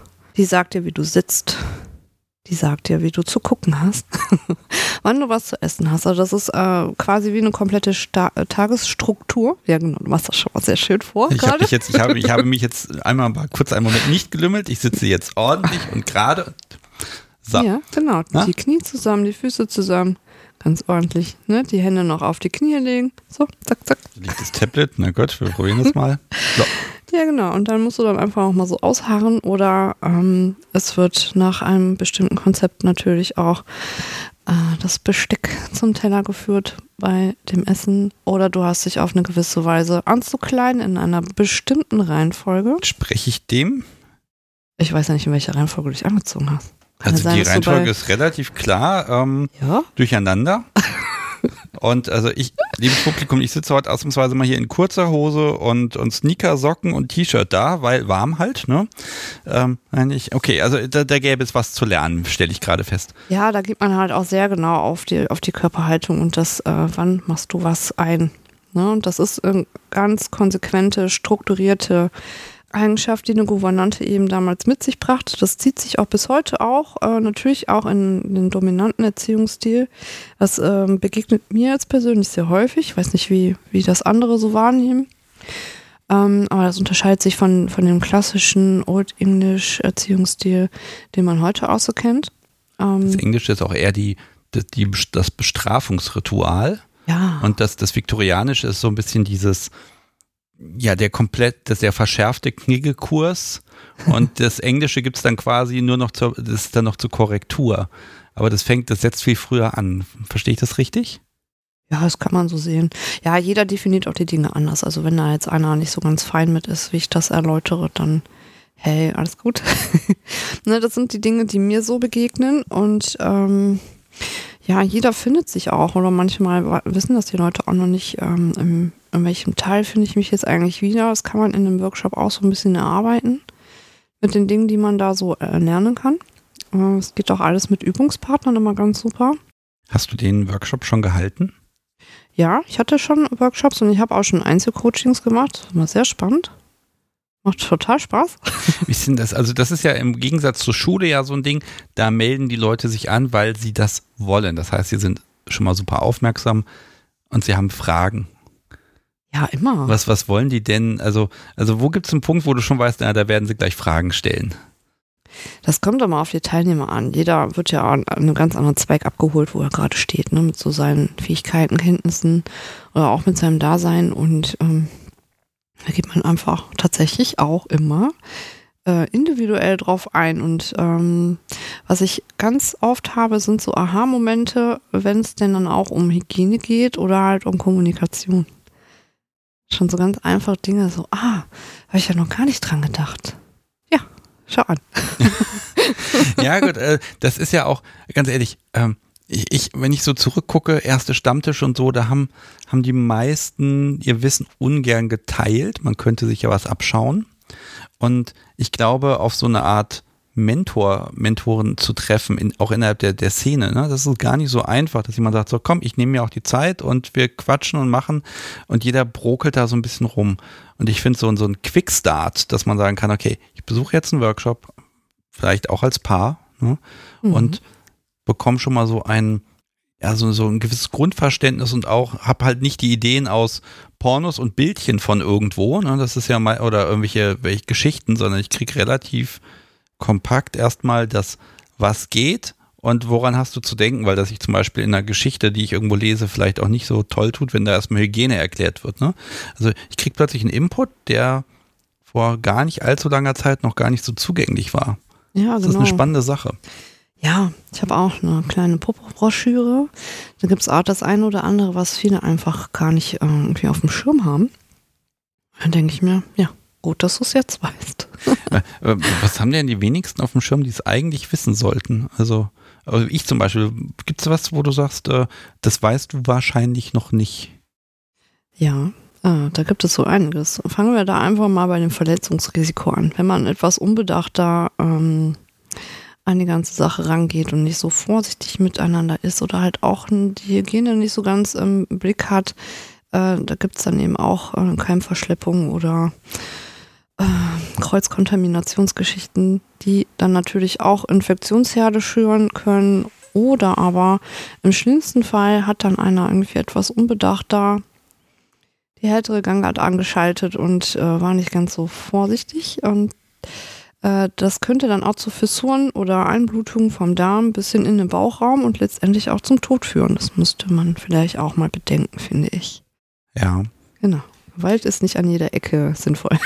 Ja, es ist ja vor allem dann auch zu sagen, es ist normal, dass der Analsex nicht immer gleich voll Karacho geht, sondern es ist völlig normal, dass man auch vielleicht mal langsam anfängt und einfach mal Feedback einholt. Jetzt habe ich ne? mit dem Wasser geschlammert, weil ja. ich lachen musste. Jetzt, hättest jetzt ein weißes Oberteil an, wäre es jetzt Wetlook. Ja, das würde Alles dich gut. jetzt sehr erheitern, ne? Hm. Wir können eine Pause schwarz. machen, aber ich glaube, bei dem Klima hier drin wird es gleich von ganz alleine alles verdampfen. Ja, das wird nicht lange dauern, alles fein. Okay. Um, ähm, also es bieten ja wirklich ganz viele inzwischen Workshops an. Ist der Markt da jetzt neu oder ist, ist es jetzt erst möglich, also Workshops überhaupt anzubieten, weil vorher hat sich eh keiner dafür interessiert? Also ah du, das sollen alle machen, die äh, das auch vermitteln können, ne, die auch dazu in der Lage sind, ähm, ähm, tatsächlich auch die Dinge wirklich gut und vernünftig zu erklären, finde ich super. Ne? Ich habe das jetzt gemacht, weil mir auch aufgefallen ist, so hey, irgendwie ähm, habe ich mich ja auch mal als Profi weiterentwickeln wollen. Aber ich hatte jetzt auch zu Lockdown-Zeiten irgendwie so eine kreative Blockade. Dann stand ich da auch und ich so, hm, was mache ich denn jetzt? Also irgendwie ist mir nichts eingefallen, wo das gar nicht meine Art ist. Und da hatte ich mir halt auch versucht, Input zu holen. Hatte dann auch mal ein bisschen recherchiert, was so geht. Äh, und die meisten Workshops sind halt einfach nur für Einsteiger gedacht. Äh, war halt so, so mein Eindruck oft irgendwie mal dasselbe oder gar nicht so ersichtlich, was lerne ich hier überhaupt? Kann ich danach irgendwas? Ähm, hm, komisch. Dann hatte ich da hier und da mal angerufen, mal nachgefragt, so, hey, kann ich denn auch als Profi noch was dazu lernen? Ich brauche mal irgendwie Input. Und ähm, dann ist mir aber auch währenddessen aufgefallen, dass irgendwie niemand so richtig auf so bestimmte Sachen wie Anatomie, Erste Hilfe und Hygiene eingeht. Und da habe ich mir gedacht, mh, hm, ja gut, ich bin ja manchmal auch so ein bisschen nerdig und äh, erkläre gerne mal. Und dann hat sich das dahin entwickelt, dass ich dann gesagt habe, auch auf Zuspruch von anderen, okay, ich mache mir jetzt mal die Arbeit, setze mich jetzt mal hin und äh, schau mal, was ich mir jetzt hier aufbauen und skripten kann. Und äh, ja, das ist jetzt sehr erfolgreich für mich geworden. Das ist, steckt noch alles am Anfang, aber es entwickelt sich auch noch und es läuft auch schon echt gut. Und es macht Spaß, den Leuten das auch zu erklären. beim ersten Mal war ich abends dann auch recht heiser. Da war ich auch was überrascht. so viel spricht man ja sonst in der Regel nicht. nicht so viel an einem Tag. Ähm, ja, aber auch wenn ich da das Feedback bekomme, so hey, das hat mir echt gut gefallen oder da habe ich jetzt wirklich was verstanden und was gelernt. Ja, so soll es ja sein. Jetzt sagst du ja gelegentlich, dass du dich ja nicht klonen kannst. Das heißt, mehr Workshop heißt weniger Domina sein oder nein, weniger Arbeit im Studio. Nein. Also Nein, ich kann meine noch? Domina, mein Dasein kann ich nicht halbieren. Ich kann, ich kann mir nicht irgendwas abschneiden. Das geht nicht. Das bin ich. Das bleibe ich. Ja. Und wenn ich den Workshop mache, dann mache ich den Workshop. Und wenn ich eine Session mache, mache ich eine Session. So. Ja, ja, so ein bisschen ist die Frage, ob auch vielleicht, ob man, wenn man das jetzt ne, sechs Jahre im Studio gemacht hat und irgendwie seit 15 Jahren auch privat, ob man dann nicht auch sagt, jetzt habe ich das gemacht, jetzt, jetzt gehe ich in die Bildung. Und dass man das so ein bisschen runterdreht, also so, ja, so eine Müdigkeit, genau. Nö. Mm. Nee. Also das, äh, was ich jetzt eigentlich für mich auch ganz cool fand, war, äh, dadurch, dass ich ja reise, kann ich meinen Workshop mit auf Tour nehmen. Das äh, gibt es, glaube ich, so noch nicht. Das kann für den einen oder anderen auch spannend sein. Äh, für mich natürlich auch, steht da gerade noch alles so in Entwicklung und äh, in der Mache aktuell. Ja, aber das heißt nicht, dass ich da müde werde. Nee. Ich hatte das jetzt mal, dass mich Gäste auch angesprochen haben und gesagt haben, hey, ich habe gesehen, sind dann irgendwie vier Tage oder so in Stuttgart und über das Wochenende machen sie da einen Workshop. Jetzt weiß ich aber gar nicht, wie lange geht denn das und äh, kann ich da überhaupt einen Termin bei ihnen bekommen? Ja, das, da muss man einfach mal mit mir sprechen und einfach mal nachhaken. Das war schon ganz richtig so. ne? Und äh, das heißt aber nicht, dass ich da jetzt irgendwie von dem einen mehr und dem anderen weniger mache. Also die Workshops mache ich ja jetzt nicht immer. Ne? Da schreibe ich für bestimmte Zeiten aus, wo ich sage, okay, da möchte ich das gerne machen. Da passt das gut für mich. Und auch fürs Studio muss es ja auch zeitlich passen. Und ich belege ja hier und da halt eben auch entsprechenden Raum über mehrere Stunden. Und ähm, kann ja sein, dass das Studio noch irgendwelche anderen Pläne hat, irgendwie ein Special an einem Tag und da wird das gar nicht passen. Ja, das ist nämlich ja? einmal, das, ich habe hier nochmal zwei, gleich zwei Fragen dazu, nämlich erstmal, wo findet das statt? Also ich habe mir jetzt überlegt, ja, das kann man im Studio machen, die sind eigentlich auch recht eng. Oder mietet man nicht irgendwie einen Raum in einem Hotel, so, so, so einen Konferenzraum, wo man erstmal den schweren Tisch aus der Mitte wegschiebt? Keine Ahnung. Also, also wo findet das statt und wie viele Teilnehmer kommen da eigentlich? Also für den Workshop habe ich äh, mir mal selber so maximal sechs Personen begrenzt, damit es nicht zu viel wird, damit ich auch auf jeden Einzelnen eingehen kann. Äh, ich mache das in den SM-Studios, ne, in den Domina-Studios, aber halt auch in privaten SM-Meet-Studios mache ich das auch. Da schaue ich dann schon, dass die Location das auch räumlich hergibt, dass da auch alle Platz finden. Aber ich möchte jetzt nicht, dass sich da irgendwie ein, zwei Personen auf den Boden setzen müssen, weil keine Sitzgelegenheit mehr da ist oder irgendwie unbequem auf einer Fixierungsbank äh, sich den, den Hintern Platz sitzen. Das muss jetzt nicht sein. Da achte ich schon drauf. Ne? Soll ja auch Spaß machen den ganzen Tag über. Es ist halt auch eine lockere Atmosphäre. Es ist nicht, nicht steif. Dafür sorge ich. muss auch jeder mal irgendwie was lachen. Das finde ich für mich auch immer ganz wichtig. Ähm, Wer kommt denn? Ja, alle, die da Bock drauf haben. Ja, also nehmen, nehmen wir mal einfach. Verschieden. Okay, wir nehmen, okay, wenn, wenn Menschen sagen allgemein, allgemein, dann sage ich ja mal beim letzten Workshop. Wie viele Personen, wie viele Jungs, Mädels, Transpersonen und wie viele Top-Subs, einfach mal so einen statistischen Eindruck. Ich weiß, das ist gemein, aber vielleicht magst du es ja trotzdem beantworten. Ja, ähm, der letzte Workshop mit einer kleinen Gruppe war sehr gemischt. Da ähm, war, glaube ich, keine Transperson dabei. Aber hey, alle herzlich willkommen. Ne? Selbst wenn jemand sagt, hey, ich bin ein Einhorn, dann ist das auch in Ordnung. Ja? Alles gut. Die meisten waren sich ja schon auch relativ sicher, dass sie in der Top-Position sich wiederfinden. Ähm, einer war ein Switcher, das war für ihn ganz deutlich und klar schon definiert. Und ähm, bei dem letzten Einzelcoaching, das ich hatte, da war eine Dame, die ist von weiter her angereist die sagte, sie fühlt sich auch privat mehr dominant, möchte das jetzt einfach mit ihren Fähigkeiten einfach mal ausarbeiten und mal gucken, ob sie dann damit dann auch nachher in die professionelle Sparte wechselt. Und äh, da kann ich dann eben auch mit meinen separaten Sachen nochmal gezielter drauf eingehen, weil in einem Workshop interessiert das jetzt vielleicht keinen, was es so für rechtliche Dinge zu beachten gibt, wenn man sich jetzt professionell damit selbstständig machen möchte. Da gehe ich dann einfach nochmal gezielt drauf ein. Das werde ich auch äh, für die Online-Workshops genauso handhaben. Online werde ich aber auch ein bisschen einschränken müssen, weil ich äh, will keine abspielbaren Clips irgendwie zeigen. Ich bin dann auch live präsent und ähm, will mal schauen, wie ich dann auch da über die Videokonferenzen äh, Dinge erklären und zeigen kann. Äh, wobei ich aber auch wichtig finde, dass man einfach mal im SM-Studio steht, das mal gesehen hat und dann auch mal Dinge anfassen kann.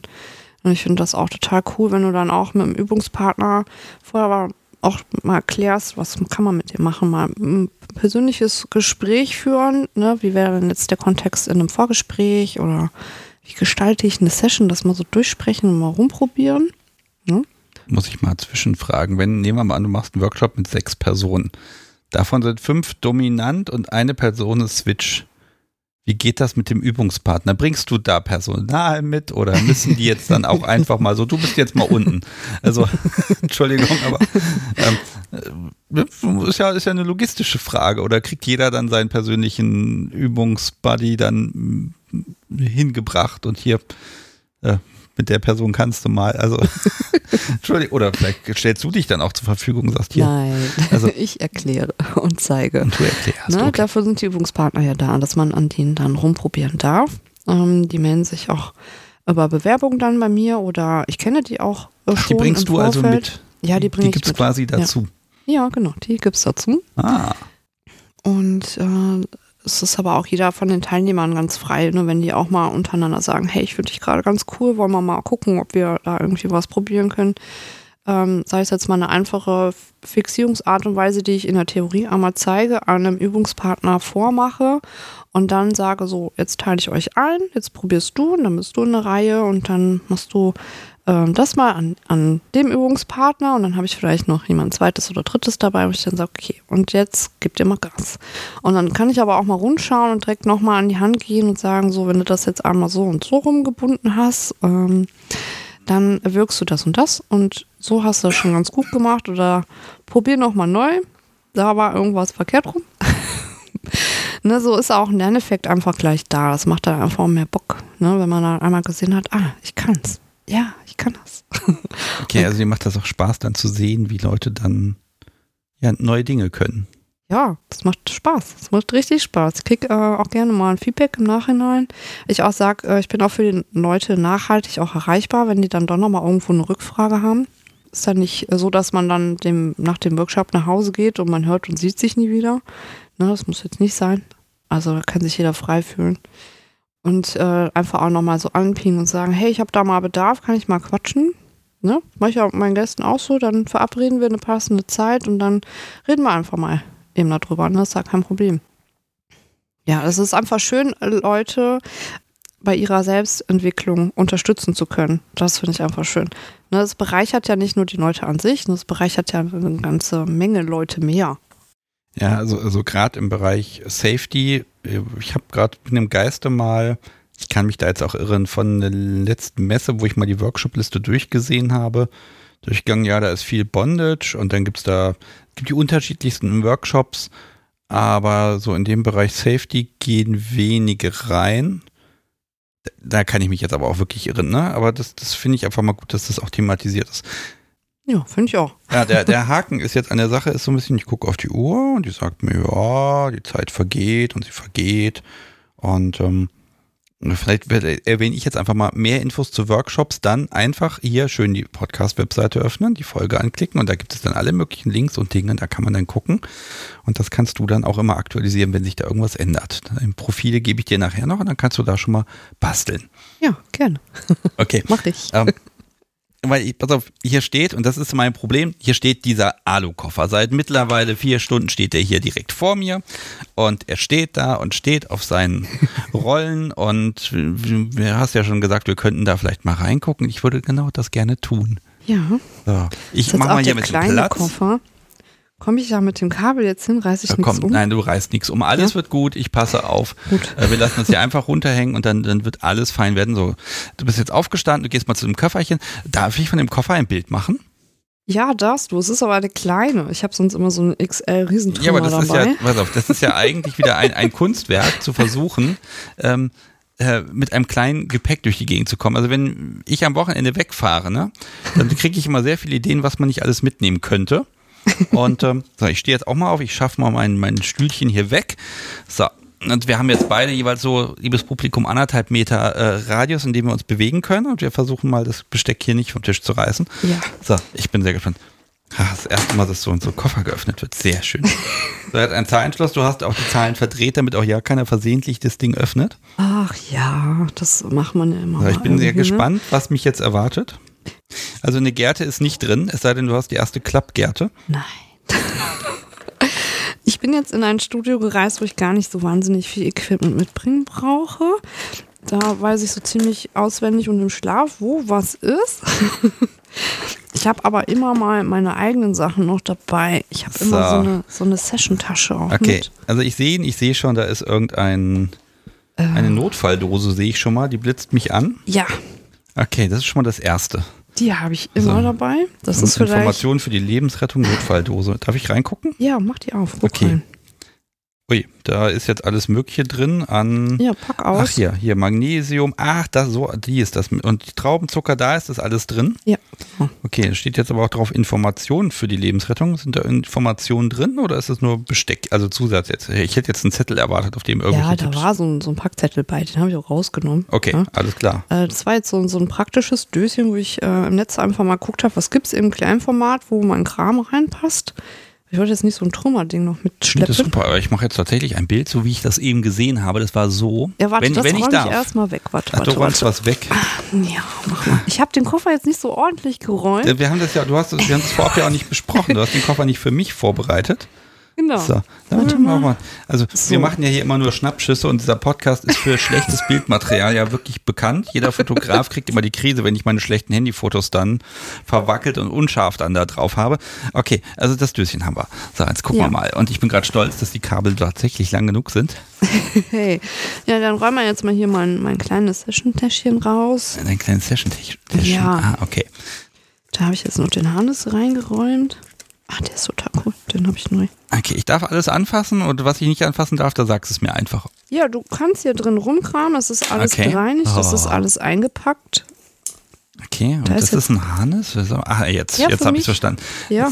Das ist ein spannendes Material, ne? Das ist jetzt auch nicht so ein, so ein ultra äh, schweres Teil. Ja, der ist eher elegant, würde ich sagen. Der glänzt auch so schön schwarz. So, und dann geht das hier los. Oh, ich setze mich mal mit dir auf den Boden. Ja. So, Oh. jetzt haben wir hier. Da haben wir den. Das ist ein Aufsatz für den Vacuolock. Das ist für ein Strap-on. Ja, den kann ich hier auf meinem Boden auch ansaugen lassen. Und jetzt hängt er auch hier fest. Sehr gut. Ja, die sind übrigens super, weil die halten Bomben fest. Die flutschen nicht einfach weg. Guck Aber mal das da. ist jetzt ein sehr kleiner Aufsatz. nee, der ist eigentlich schon recht groß. Moment, Das das- ist schon einer der größeren. Okay. Mhm. Ja. Guck mal, habe ich auch einen passenden Aufsatz für. Ach, da kommt, ah, jetzt verstehe ich, da kommt der Aufsatz Ah, drauf. Okay, genau. der ist jetzt auch eingepackt und auch in so einem Hygienebeutel, so einem Ziplock-Beutel. Und okay. Ja. Ich habe die sonst immer eingeschweißt mit, aber wenn ich die dann im Nachhinein benutzt und nochmal gereinigt habe, dann kommen die in so, erstmal in so einen Zipperbeutel, weil ich unterwegs Ja. keinen Bock habe einzuschweißen. Das ist okay. okay. Das ist natürlich auch dramaturgisch toll, wenn man den eingeschweißten Vakuumbeutel dann quasi öffnet und macht pff, und dann ist da das Gerät drin. Ja, ich finde das eigentlich auch so mal ganz schön, weil ich habe jetzt hier noch einen, guck mal, den habe ich jetzt mal ausgepackt. Wenn ich ähm, einen eingeschweißten Dildo vor einem, Gast oder einer Session oder vom, zum Spielen auspacke, dann macht das schon einen ganz anderen Eindruck, als wenn ich jetzt einen so mit der Hand einfach so lumpig hier rausnehme. Ja, das, das Schlimme ist vor allem auch, ne, das ist ja, das Zeug ist ja ein Staubfinger. Da siehst du ja Ja, jedes genau. Staubkorn drauf. Wenn ich den jetzt habe, der war jetzt in der Tasche drin. Den habe ich jetzt ausgepackt, genau. Und da ist schon alles Genau, der ist schon Staub. eingestaubt, den will man ja eigentlich nicht mehr benutzen. Ja, auch wenn da, da kommen, äh, okay, Kondompflicht, ne? Hey, wir machen immer irgendwie Gummis drauf, weil das kleine Latex Schön, dass geht immer mit. Ja, immer, immer, immer. Das macht schon richtig Laune, aber dann sind da trotzdem immer noch diese Staubdinger drauf und das finde ich jetzt auch so optisch Also ich mache so jetzt mal geil. so, so Bilder, die einfach so ein bisschen nach Chaos aussehen. Ja. Ja, das ist super. Ja, das sind so meine, meine zwei Lieblingsdinger, die ich gucke ich guck mal weiter hin. Das ist so eine kleine Tasche, die jetzt im Koffer war. Ja, so, was genau. haben wir da noch? Ähm, wie oft hast du eigentlich Frauen als Gast? Ähm, seltener, aber Ja. ich habe ein paar Frauen, die ähm, ins Studio vorbeikommen, aber auch äh, für Online-Erziehung am Telefon. Total cool. Also, hey, gerne mehr. Ja. Was ist anders? Ich, also wa- was, was, was, was ist da so? Gibt es da so, einen- so einen Unterschied oder mögen Frauen etwas, was Männer gar nicht wollen in der Regel? Äh, Ich habe übrigens gerade diesen, diesen Gurt, dieses Gurtmesser, dieses Sicherheitsmesser in der Hand. Ja, das ist ein Folienschneider. Ah, ah, okay. Mhm. Ja, ich würde gerade sagen, weil für so ein Seil funktioniert das Ding nicht. Nee, dafür braucht man Leatherman. Also da braucht man schon vernünftiges Material für. Mhm. Genau. Okay, ich habe dich unterbrochen, die Frauen. Ja, also ähm, das unterscheidet sich gar nicht von dem, was sie alles so wollen. Das ist jetzt ein einfaches Stromgerät. Ja, Ne? Ich habe gerade noch mal ein anderes in Reparatur, weil ein, der ein, hat eine Macke. was, ein Dolito heißt da, also so ein kleines Tänzgerät. Ja, so ein Okay. ganz Also, einfaches aber ich muss jetzt einfach mal eine. Minute die Sachen an die Seite legen und dir jetzt erstmal zuhören, weil ich habe dir eine Frage gestellt und, und unterbreche dich ständig. Entschuldige. Wir sind sehr enthusiastisch. also die äh, Frauen wollen jetzt nicht mehr oder weniger oder irgendwas anderes wie die Männer. Jeder hat so sein, sein eigenes Thema. Und ich finde es eigentlich auch spannend, mal auch mit Frauen zu spielen. Ich habe aber auch Trans-Leute, die kommen zu mir, das macht auch Bock. Also ich hole einfach jeden da ab, wo er ist. Und äh, wenn einer kommt und sagt, hey, ich bin ein Einhorn, ja dann, hey, dann bist du ein Einhorn. Völlig in Ordnung. Selber, was du möchtest, ne? Fühl dich mal frei. Funktioniert. Ich, ich kann es einfach nicht lassen. Ich will mal weiter in der ja, Tasche. So, was ziehe ich jetzt hier raus? Das sind Dilatoren. Genau, Ja, ich habe sie erkannt. Oh, da sogar einer, der kann vibrieren, wenn ich das richtig sehe. genau. Aha. Ne, die habe ich Oh. sonst auch in der Regel mal einzeln eingeschweißt. Ich habe aber auch zu Hause extra äh, Also Zeug dafür. Die Tatsache, so. dass das alles hier nicht vakuumiert ist, heißt, du hast es benutzt, seitdem du unterwegs bist. Sehr Ja. gut. So, und jetzt kommt wahrscheinlich die Sache, die ich am spannendsten finde, aber da steht gar nicht viel drauf. Das ist das Gleitgel. Ja, genau. Ich benutze wasserbasiertes und damit ich immer mein eigenes Fläschchen dabei habe, falls mal irgendwo äh, Silikonkram rumsteht, benutze ich das lieber. Ja, und du hast auch, das ist auch markenneutral. Da steht nämlich nur ein Leerbehälter drauf, das Wort. Ja, genau. Ähm, weil das ist auch steril, genauso wie alle anderen eigentlich auch. Jetzt hast du meinen Lippenstift gefunden, den habe ich schon Ja. gesucht. Ah, ja, sehr gut. Ähm, Und damit haben wir das erste Beutelchen geöffnet. Ja, Aha. genau. Warte mal. Äh, was haben wir denn hier noch? Ja, ich habe das heute tatsächlich ganz dünn bestückt noch. Ah, guck mal. Meine Piranhas. Oh, Oh. Oh, die sind aber schön. ne? Ah, also, ich krieg ja gelegentlich Geschenke, aber das wäre doch nicht nötig gewesen. oh, die setze ich dir gerne an. Also das, äh, liebes Publikum, ich muss vielleicht erklären, was ich in der Hand habe. Ich habe hier zwei Klammern mit einer Schwa- Kette verbunden. Es ist schwarz und sie sind einstellbar. Und das einstellbar, das finde ich gerade total toll, weil man kann damit, äh, wenn man sie einstellt, dann gehen, dann gehen sie so ein bisschen auf. Und das heißt, man kann also dafür sorgen, dass sie nichts zerquetschen. ne? Aber sie sind auch böse. Du kannst auch mal nachregeln, aber du machst sie nicht fester damit. so- Also, wie soll ich sagen, du kannst die, du kannst die Federspannung regulieren. Mhm. Ne? Oh, das ist toll. Und auch bezahnt. Gleich mal ein Bild. Das- ja, die sind gezahnt, auf aber nur auf einer Seite. Mhm. Aber das finde das finde ich gut. Also so Klammern, das ist ja eh so eine Sache, die ich an sich ganz toll finde. Wobei auf Ja. dem Teppich sieht das sehr schäbig aus. Ich mache mal wenigstens auf dem Holzboden hier das Bild davon. Ja, also So. Leute, nach äh, einer Tour ist mein Koffer immer sehr wuselig, äh, unaufgeräumt. das haben wir jetzt hier gerade. Ach, das ist, das ist okay. Also ganz ehrlich. Ich habe jetzt total unkoordiniert hier auch noch äh, Haarnetze rausgefischt. Die hatte ich in die Seite gestopft. okay, aber warum hast du Haarnetze dabei? Äh, wenn ich jemand eine Perücke anziehe, dann ähm, mache ich Ah. immer ein Haarnetz drunter. Ne, ich habe auch Einwegstöckchen und äh, falls mal jemand dann doch keine Strümpfe oder so trägt, da, also niemand geht barfuß in Schuhe rein. Das will ich nicht. Ja, aber das Hm? Thema Feminisierung wollte ich eigentlich heute auch noch mit dir ausbreiten. Das werden wir heute leider nicht mehr so richtig tun können. Eigentlich schade, aber so sei es. Ja, Also da Batterien, sogar die guten, die benutze ich auch. ja, zum wieder aufladen. Mhm. Genau. Genau. Dann ähm, habe ich hier dieses kleine Ringchen. Das ist äh, super, wenn mal Abbinderbändchen nicht funktionieren. Wenn mal, Okay. ähm, das klappt So, immer das gut für Leute, die, sag ich mal, so flüchtige Glöckchen haben. Da hält's fest. Äh, es gibt ja schon mal wirklich flüchtige Glöckchen, die ähm, rutschen dann auch bei einer guten Abbindung äh, einfach mal weg und äh, Und das funktioniert. das funktioniert, genau. Abbindebändchen habe ich auch immer dabei. Ne? Also, du nennst es Abbindebändchen. Ich würde jetzt sagen, das sind sehr, sehr, sehr schöne. Schnürsenkel, genau, Ja. ne? Genau. Ja, die haben eine gute Breite. Äh, die verziehen sich nicht im Knoten. Die setzen sich nicht zu fest. Und deswegen finde ich die total praktisch. Die gibt es auch als Silikon, habe ich auch. Aber damit kann ich äh, mehr machen. Ich, ich muss noch mal fragen, wann wird nach einer Session im Studio aufgeräumt? Also, der Gast ist dann aus dem Haus schon und dann wird aufgeräumt oder packst du erstmal in Ruhe zusammen, während der Gast sich erholt? Nee, ich mache das, wenn, wenn der Gast dann losgegangen ist äh, und ich soweit bin. Dann äh, lege ich los und tüttel mich schon mal ein bisschen zusammen. Es kann auch mal sein, dass ich irgendwie aus Versehen während einer Session schon anfange aufzuräumen, weil ich dann schon mal mh, irgendwo eine Verschnürung wieder aufmache und das Seil schon mal an die Seite lege oder so. Also man kann schon ein bisschen effizienter auch agieren, dass man im Nachhinein nicht so viel zu tun hat. Aber man kann die Session auch so machen, dass man kein totales Chaos im, im Raum hinterlässt. Ja, man, man kann auch den Anfang Gast ja auch auch. ein bisschen mit aufräumen lassen. Ne? Ich lege das jetzt hier alles mal an die Seite, damit wir gleich noch mehr in diesem Koffer wühlen können, aber das kann lange dauern. Ähm, Der ist doch klein. Es geht schnell. ja, ja, aber es ist, es ist trotzdem, es ist erstaunlich. So, Mach doch nicht Darf so ich von nicht? dem Chaos ein Foto. doch, doch, doch, doch, doch. Na. Du darfst das hinterher gerne zensieren. Nein, der- nein, die Aufgabe ist die, wenn du bessere Fotos als die, die ich jetzt hier als Schnappschussmacher haben willst von dem Kran, dann musst du selber welche machen. Die kannst du mir gerne schon. schicken. Bist schon. Okay. ich dir. So. Das ist jetzt wirklich echt nicht vorzeigbar, weil das, das kannst du ja jetzt noch nicht so.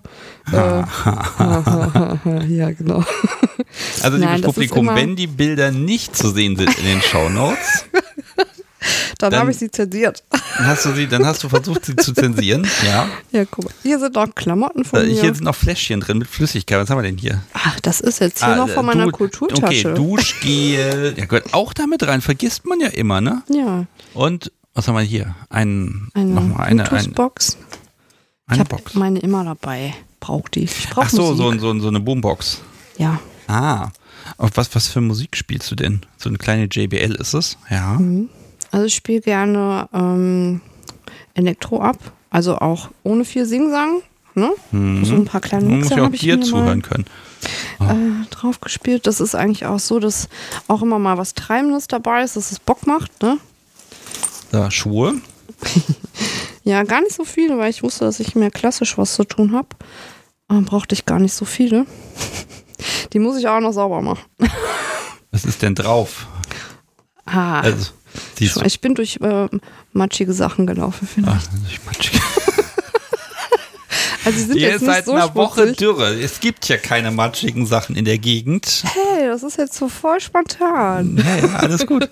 So, und jetzt kommen ein paar Klamotten. Ich habe mich schon gewundert, ob es Äh. Ja, die nicht klar. auch gibt. Klar. Also, Ähm, du musst natürlich auch nicht das allerletzte und ich, ne? Aber. Ach, Nee, das ist alles Es ist, okay, wir äh, haben, es Taco, ist, ein, ein Korsett ist da aus Leder, dann sind hier ganz viele also Mehrstoffsachen. Ja, so ich habe jetzt noch gar keinen Latex. Ach, da ist Da, da. hier ist Ach, das kommt, da gibt es ein eigenes Fach für. Ja, Okay. natürlich. Ich kann doch hier nicht Leder und Latex zusammen. Hallo?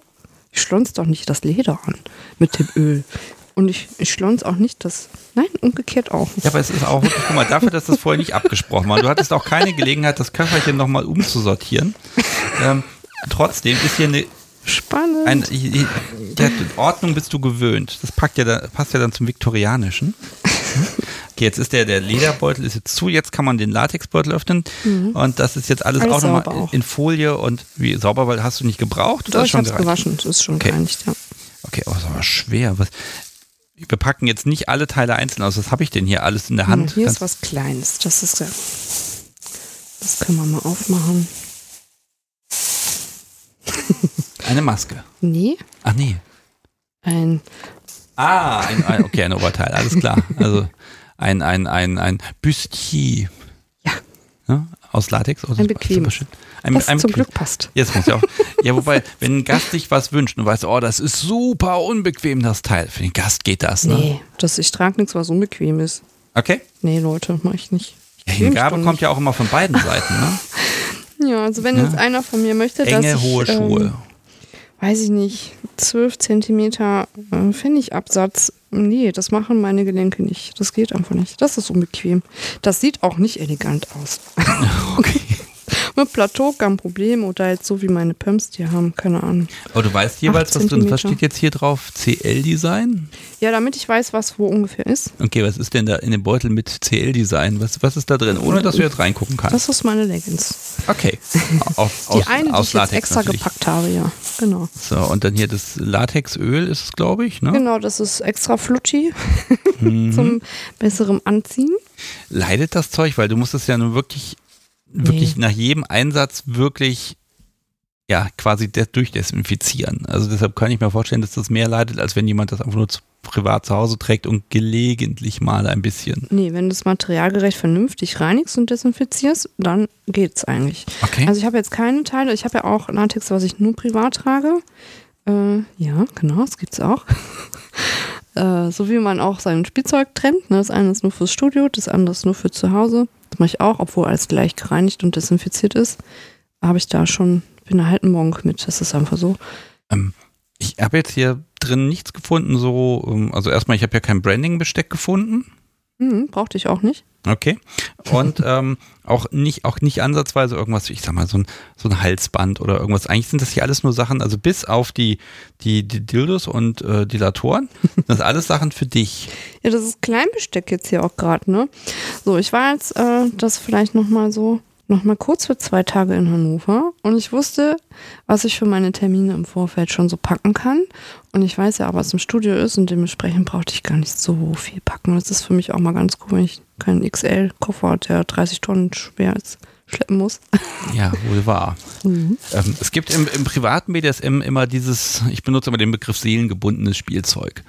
Ne, also, dass ich also den, den Rohrstock zum Beispiel, wenn der auf das Podcast so wie es Popo gelandet ist, wird der nicht mehr auf anderen Popos landen. Das ist auch so eine Hygienesache. Oder ja, das Halsband, was man in einer Spielbeziehung hatte, das wird nicht dann einfach mal sauber gemacht und dann kriegt es die nächste Sklavin. Das, das, ne, es gibt so Dinge, wo man einfach mit dem Herz dranhängt. Ja. Das stelle ich mir im Studio schwieriger vor. Ich kann mir aber auch vorstellen, dass wenn man zum Beispiel ja, Stammgäste hat, dass die nochmal so ein bisschen eigenes Equipment haben und mitbringen. Ja, weißt gestern äh, war zum Beispiel auch ähm, der Gast, der bei mir angefangen hat damals, der hatte jetzt ein eigenes äh, geschmiedetes Halseisen. Richtig hübsch. Da habe ich gestern noch ein Foto gemacht, das hat mir echt gut gefallen. Konnte mir auch mal direkt verraten, wo der das hat machen lassen. War ich echt beeindruckt. Für ihn ist es aber auch so, ähm, er ist etwas beleibter und er sagt, boah, ich brauche was, was gut passt. Ne, was so richtig gut zu mir passt. Ja, und dann hat er sich eins machen lassen und das äh, hat auch tatsächlich echt gut gepasst. Und das hat mir auch optisch total gut gefallen. Ich mag ja Eisen auch. Ne? So, ah, Eisenfesten sind toll. du, du, packst jetzt schon wieder ein. Ja, oder hm. willst du hier nochmal drin stöbern? Nee, nee, nee. Guck mal, willst du dir das vielleicht umhängen? Das, das ist so ein offener Rock. ich guck's mir mal an. Der ist auch lang, guck mal. Erstmal, wenn das so aus der Tüte kommt, ne? Aus dieser, dieser, das ist dieser gar nicht der Rock, das ist der kleine. Aha. Aber der hat auch so viele beschwerliche Riemchen hier dran.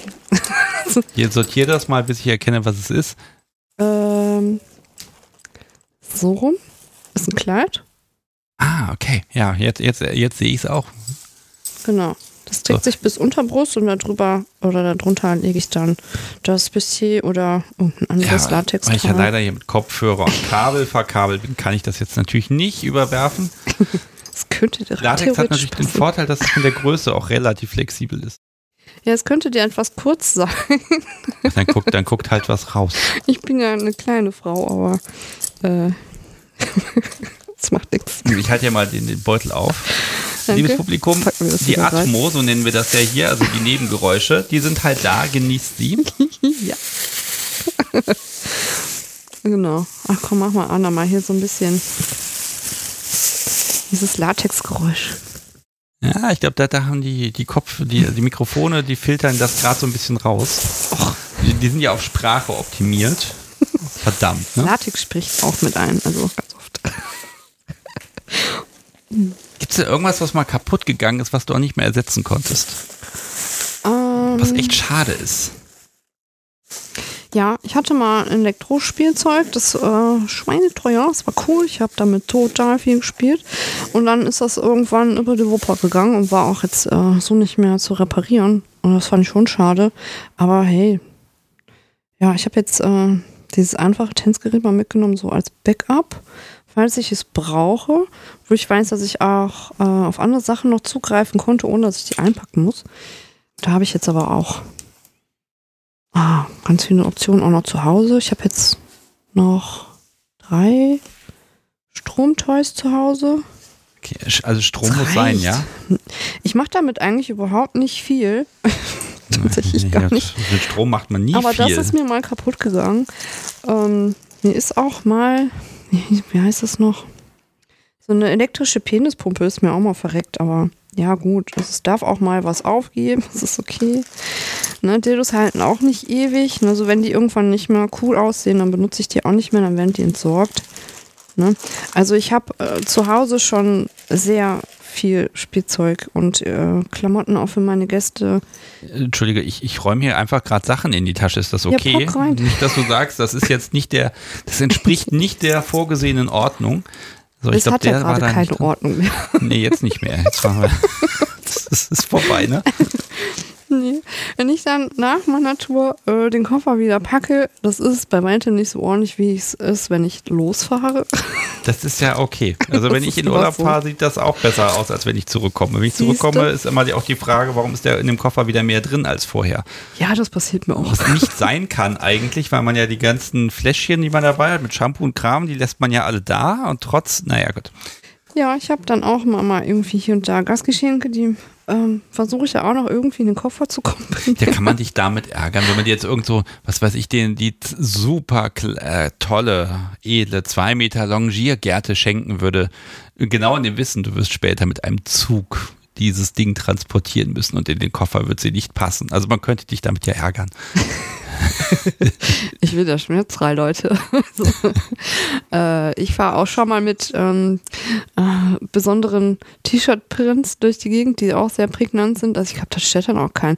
Also es könnte schon mal sein, dass mich dann jemand anhält und fragt, äh, warum ich irgendwelche Waffen mit mir durch die Gegend trage. Ist das schon mal vorgekommen? Dann wurde ich äh, in, aus einer Personenkontrolle rausgerufen, weil meine Tasche irgendwie so auffällig ausgesehen hat. Ich so, ja, hm, dann guck mal rein, halt, ne? Oder auch am Flughafen mal, was haben Sie denn da im Koffer? Das war in Frankreich, da hat irgendwie eine Frau nicht verstanden, dass das ein Korsett ist. Die war völlig überfordert mit dem Inhalt. Ja, Frankreich, da habe ich, auch, hab ich auch Erfahrungen gemacht. ja, ich bin prädestiniert dafür, äh, dass man mich für einen Sprengstoffabklatsch äh, rauszieht oder wenn ich auffälliges äh, ja, Gepäck dabei habe, dass ich in eine Personenkontrolle gerate tatsächlich. Aber du machst dir inzwischen Spaß draus. Jo, also ich, ich habe wirklich von einem Zöllner, ich habe es in der Leistung schon erwähnt, der hat, also ein Zöllner, ich glaube, das darf man so gar nicht sagen, den Begriff, also von einem äh, Menschen, der beim Zoll gearbeitet hat, der hat mir mal erzählt, wie entspannt die eigentlich sind. Und ja, man kann immer Arschlöcher haben, die einen blöd behandeln, aber im Grunde sind die alle entspannt. Ja, ich meine, die haben auch schon die wildesten Sachen gesehen, ne? Bevor ja. wir hier jetzt, oh, ich muss ja immer so ein bisschen die Länge ein bisschen begrenzen. Äh, ich glaube, wir gehen jetzt einfach mal so in die, in die letzte Runde rein. Ja? Ja, ja machen okay. wir. Müssen wir. Oh. genau, länger quatschen. also, nachdem wir jetzt ja quasi sogar den, den Koffer unabgesprochen auseinandergenommen haben. oh mein Chaos. Es wurde gesichtet. Also ich vermisse natürlich ein paar, äh, ein paar Sachen in diesem Koffer. Das muss ich ja ganz ehrlich gestehen. Also ähm, da waren jetzt keine normalen Wechselklamotten drin, ne? Ja, doch. Ach, das Latex, das ist das. Oder habe ich die Sachen jetzt übersehen? Ja, dann hast du die wohl übersehen. Okay, ich habe ich hab jetzt also das private Blümchenhöschen habe ich offenbar übersehen. Das gibt es auch nicht. Das heißt ja nicht zwingend, dass ich auch ein Höschen trage, hör mal. Kadi, ich habe noch ein paar Shorts und das heißt einfach ein paar kurze Sätze zu den Dingen, die ich hier während wir aufgenommen haben nebenbei aufgeschrieben habe. Und ich würde die jetzt einfach mal in äh, äh, zufälliger Reihenfolge dir vor, ja, vor die Nase werfen und dann gucken wir mal, was passiert. Ja, leg los. Okay, fangen wir mal an mit dem Siezen. Ja, gehört dazu. Müssen das alle Gäste? Nein, nicht alle. Äh, wenn ich jetzt zum Beispiel auf Augenhöhe mit jemandem interagiere, auch während der Session, ist äh, das völlig in Ordnung. Dann heißt es aber immer noch auch äh, was förmlicher von der Amtssprache her, aber es muss nicht gesiezt werden. Da kann man dann auch einfach mal Kali sagen. Das ist okay. Auch wenn man Kontakt aufnimmt, bestehe ich da nicht drauf. Das ist in Ordnung, wenn man dann auch erstmal duzt. Okay, gibt es eine Anrede, die du auch gerne mal in einer strengen Session forcierst? Du sagst, das heißt aber ja. Mhm. Wie, wie nennt man dich korrekt? Madame. Das heißt immer Madame oder Madame Kali, das sage ich meinen Gästen immer gerne, weil ähm, dieses Ja, Herrin, das rutscht einem ja schon raus wie so eine Wie geht's dir, Floskel? Und da wische ich sie alle mit. okay, Madame. Hm. Ja. Okay, gibt es noch eine Alternative? Nein, da lasse ich nicht so viel Spielraum. Es sei denn, ich bin mal Dr. Dreadful. Oder in einem Rollenspielkontext irgendwie ganz anders, dann bin ich dann auch mal, oh, das war auch witzig, ähm, Lara oder Mara Kfz war ich mal. Kaugummi kauenderweise in einem Blaumann. Das war auch lustig. Da kann man bestimmt sehr böse sein. Ja. Ja. Sehr flachsig auch. Das war lustig. da habe ich etwa eine sehr ähm, kontroverse Figur geschaffen, äh, die echt super gepasst hat in dem Rollenspielkontext. Das war großartig. Ja, dann komme ich auch gleich zu meinem nächsten Punkt. Drehbücher. Ja. Hm, kann man mal mitbringen, gucke ich mir an und dann sage ich da was zu.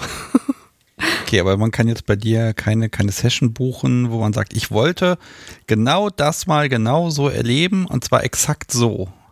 Ja, das gab es schon mal. Den Raum habe ich dafür auch geschaffen, weil ähm, das Anfragen dafür auch in einem respektvollen und vernünftigen Rahmen war. Da war das schon okay. War schon sehr umfangreich, die ganze Sache, aber das brauche ich jetzt nicht jeden Tag. Ne, ich möchte auch ja, individuell, kreativ auch sein. Ich will auch einfach machen. Ich will jetzt nicht irgendwie nochmal auf so einen Zettel gucken. Es ist so während der Session irgendwie echt doof. Wenn man jetzt nochmal gucken muss, an welcher Stelle passiert jetzt was. Das ist so, hm, brauche ich jetzt nicht so. Nee. Ja, ich kann mir das schon lustig vorstellen, wie du in einer Art, also man kann das dann ja auch absichtlich versauen. So, und im Skript steht jetzt, ich muss jetzt oh sagen oh. also, nee, also aber das wäre ja kein, keine ja, Dienstleistung mehr, das ist ja Verarsche. Nee, also ich gehe äh, da auch immer mit einer äh, ganz neutralen Geschichte ran. Also, aber jetzt so ein Skript, nee. Was jetzt über fünf Seiten handgeschrieben ist, wurde mir auch schon mal dargeboten. Ich dann auch gesagt habe, sag mal, brennt dir der Helm? So, wir haben jetzt eigentlich gar nicht so viel Zeit für so viel Umfang. Hast du dir das mal durchdacht? Das wäre jetzt echt sinnvoll gewesen. Hättest du das mal vorher angekündigt? Also auf fünf Seiten handgeschrieben mit so einem Krickelkrakel entziffer ich jetzt auch nicht innerhalb von zwei Minuten. okay, aber da sind schon Ideen drin, die man aufgreifen kann. Ja, schon mal. Also es ist äh, die Seltenheit, aber ähm, wenn mal was umfangreicher gemacht werden soll, dann ist das auch okay. Ich habe auch tatsächlich mal äh, gerade im Rollspielbezug eine Session gemacht in einer Kanzlei. Da ging es dann auch darum, wann ist es Mord, wann nicht.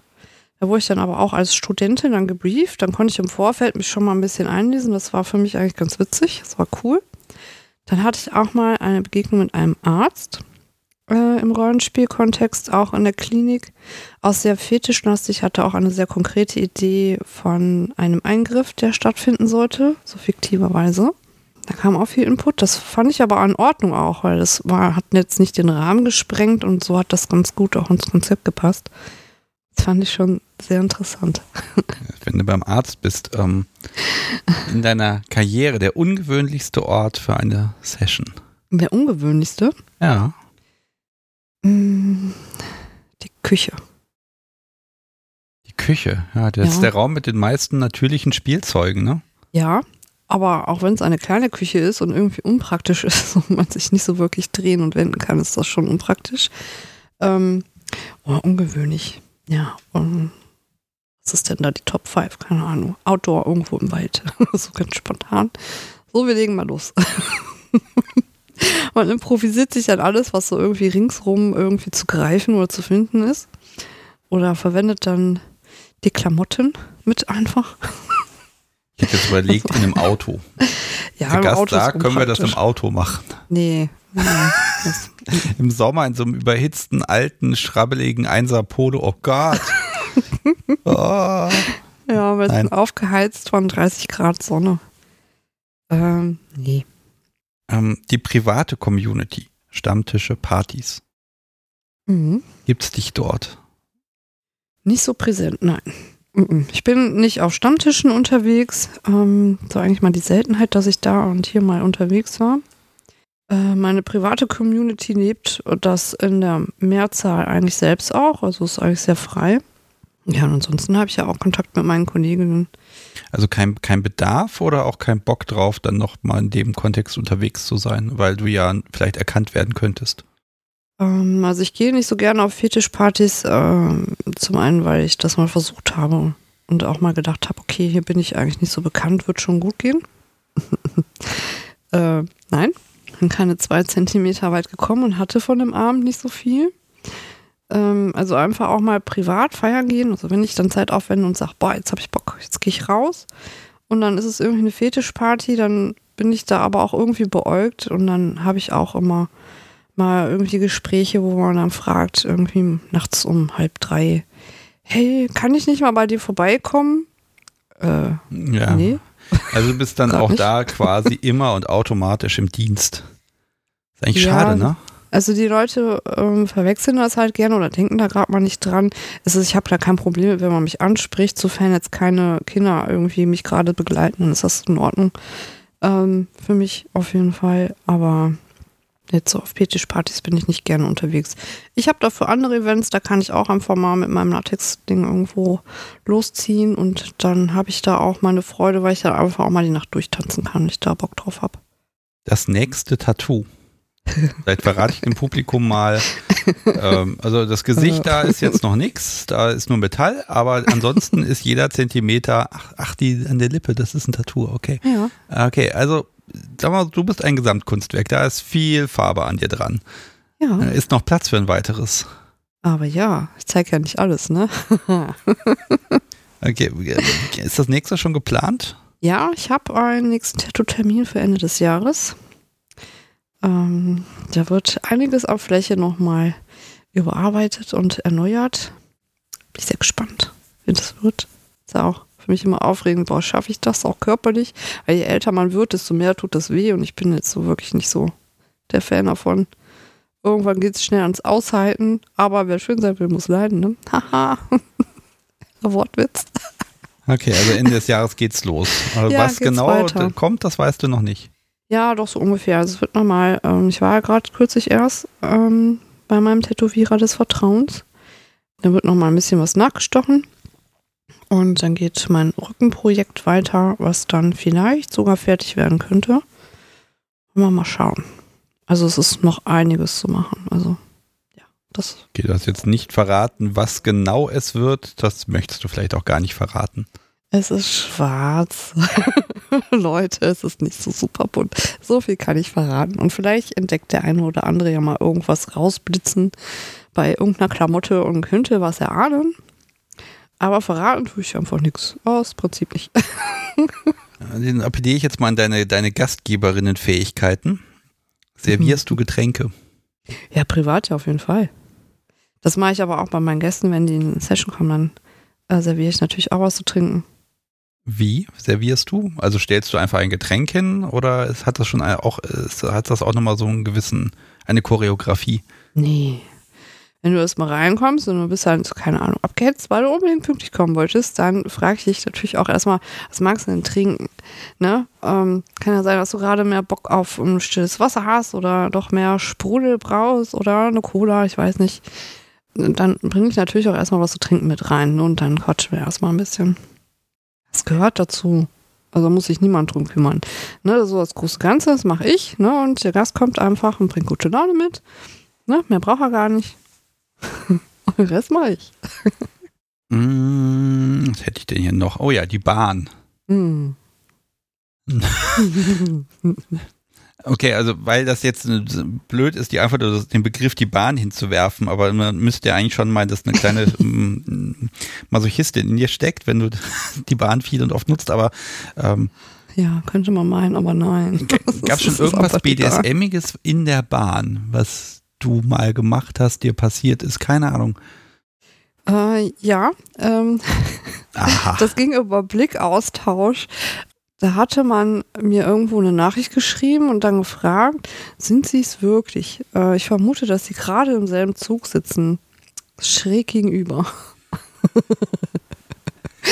und äh, dieser Mensch war schon mal bei mir in Online-Erziehung. Und dann hat man so ein bisschen hin und her gechattet. Könnt ihr mal rüberkommen und sagen Hallo. Das hat er sich nicht getraut. Ähm, er war aber auch in Begleitung, aber hat dann trotzdem ähm, mit dem Handy, da haben wir dann so ein bisschen hin und her gechattet und dann immer mal so, so einen Blick rübergeworfen. das war ganz witzig, ja. ja. Aber so, ähm, vermute, dass ich schon hier und da mal so ein paar Begegnungen oder Blickaustauschmomente hatte, wo, wo man mich hat genau wissen lassen, na, ich weiß, wer sie sind. Hm, Ich weiß, wo sie gerade hinfahren. das ist schon, schon in Ordnung so. Ich, ich frage jetzt nicht weiter an der Stelle. Ich habe hier den nächsten Punkt. Was haben viele schlechte Dominas gemeinsam? Mm. Ja, das Mindset. Okay, was, was für ein Mindset ist denn nicht so gut? Äh, wenn man es halbherzig macht. Oder wenn man tatsächlich sagt, ah, ich bin es, ich komme in den Raum rein, ich bin die einzig wahre und ich kann alles und komm her, ich mach alles, ich kann das. Komm und drück dein Geld ab, zieh dich aus, mach dich fertig. Oder halt eben auch irgendwie wirklich, äh, wirklich überhaupt nicht mehr respektvoll mit den Leuten umgehen. Ne, auch mit Gästen und aber auch unter Kollegen. Das finde ich, sehr bedenklich. Ja, ich habe den Begriff Wertschätzung hier auch noch stehen. Ja. Wie wichtig ist sie? Und wann kann man sie auch mal an die Seite schieben? Gehört ja manchmal auch einfach zur Session dazu. Ja, also Respekt geht immer voraus. Die Wertschätzung eines Menschen so im Allgemeinen. Ne? So, so erlebe ich mich auch als Mensch. So, so erlebe ich auch dich. Ne? Du bringst auch eine gewisse Wertschätzung rüber. Ich werde hier sehr schön versorgt. Das solltet ihr mal sehen. Das ist echt sehr angenehm. Ein sehr guter Gastgeber. Vielen Dank. Ja, vielen Dank. ähm, ja, äh, Wertschätzung gehört natürlich auch dazu. Ich begegne jedem erstmal neutral, so wie die jetzt auch. Ne? So ganz normal. Völlig normal. So.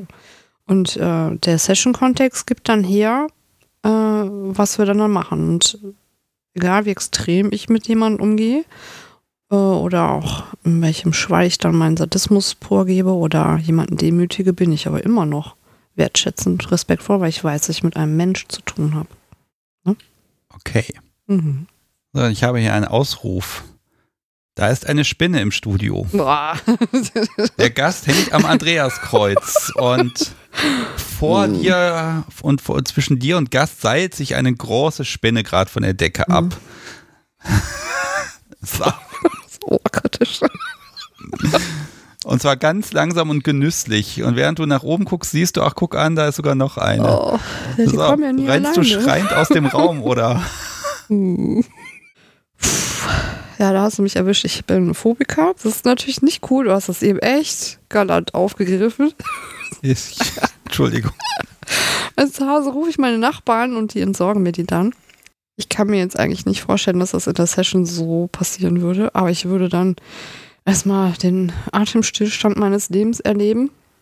Vermutlich den, den Gast sehr hektisch dann von seiner Fixierung runternehmen und dann direkt mit in Sicherheit bringen, falls diese Spinne äh, die Motivation hat, uns einfach aufzuessen. okay.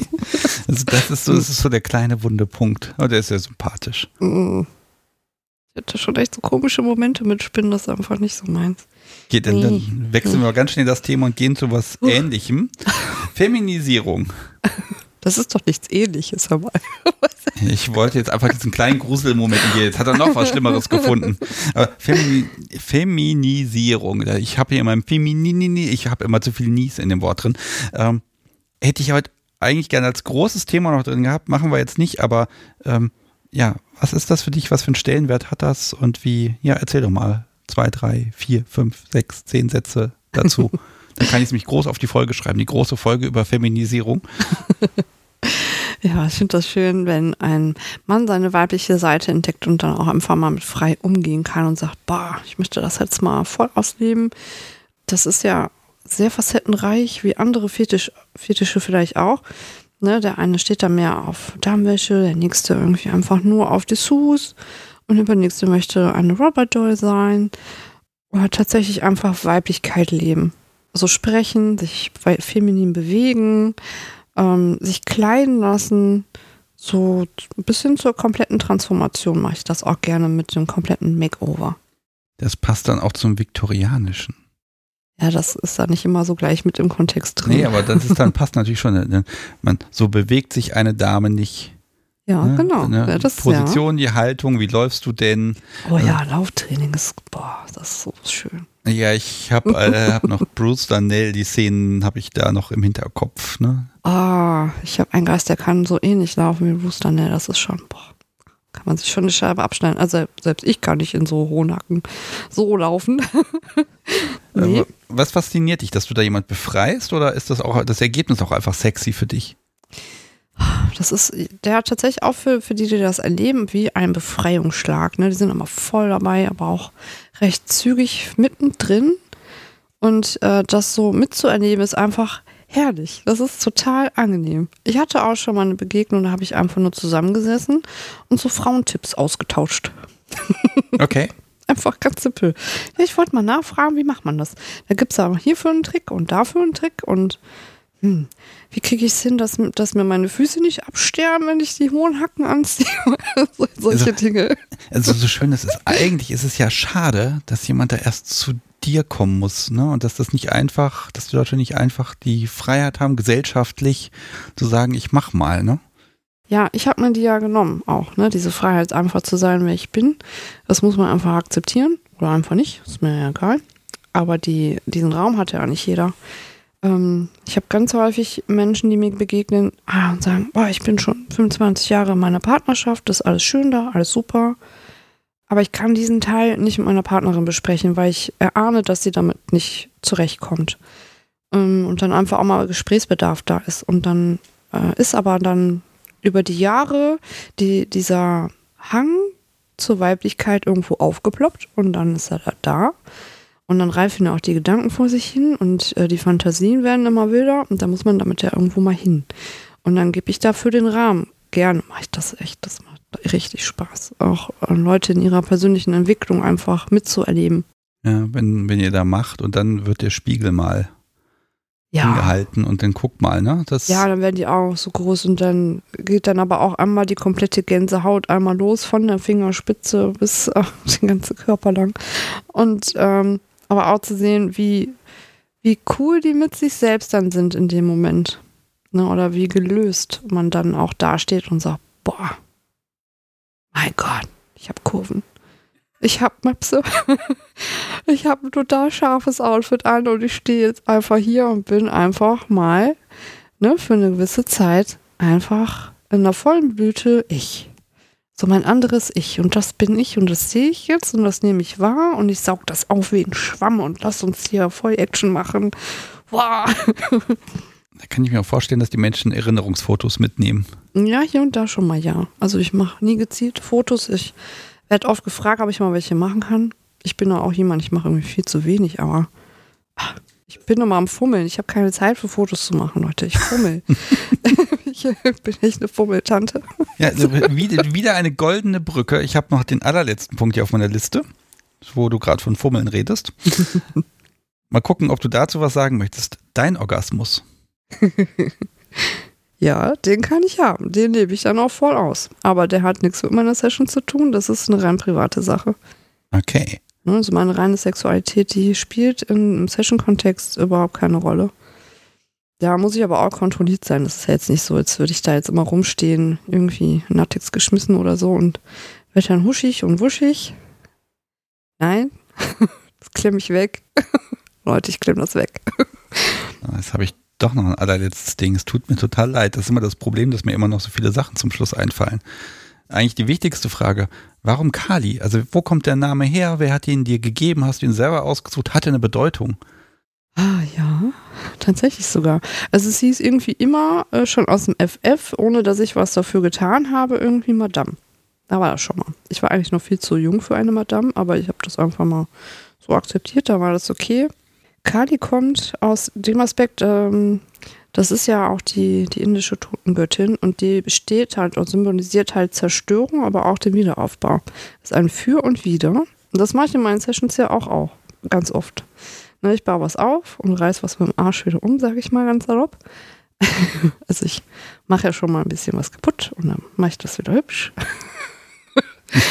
Einfach mal ganz, ganz flach ausgesprochen. Und ähm, das hat natürlich für mich halt auch szenemäßig irgendwo wieder Kontext und ich finde den Hinduismus und diese Bedeutungsform dieser Göttin einfach, kann ich mich voll wiederfinden. Großartig.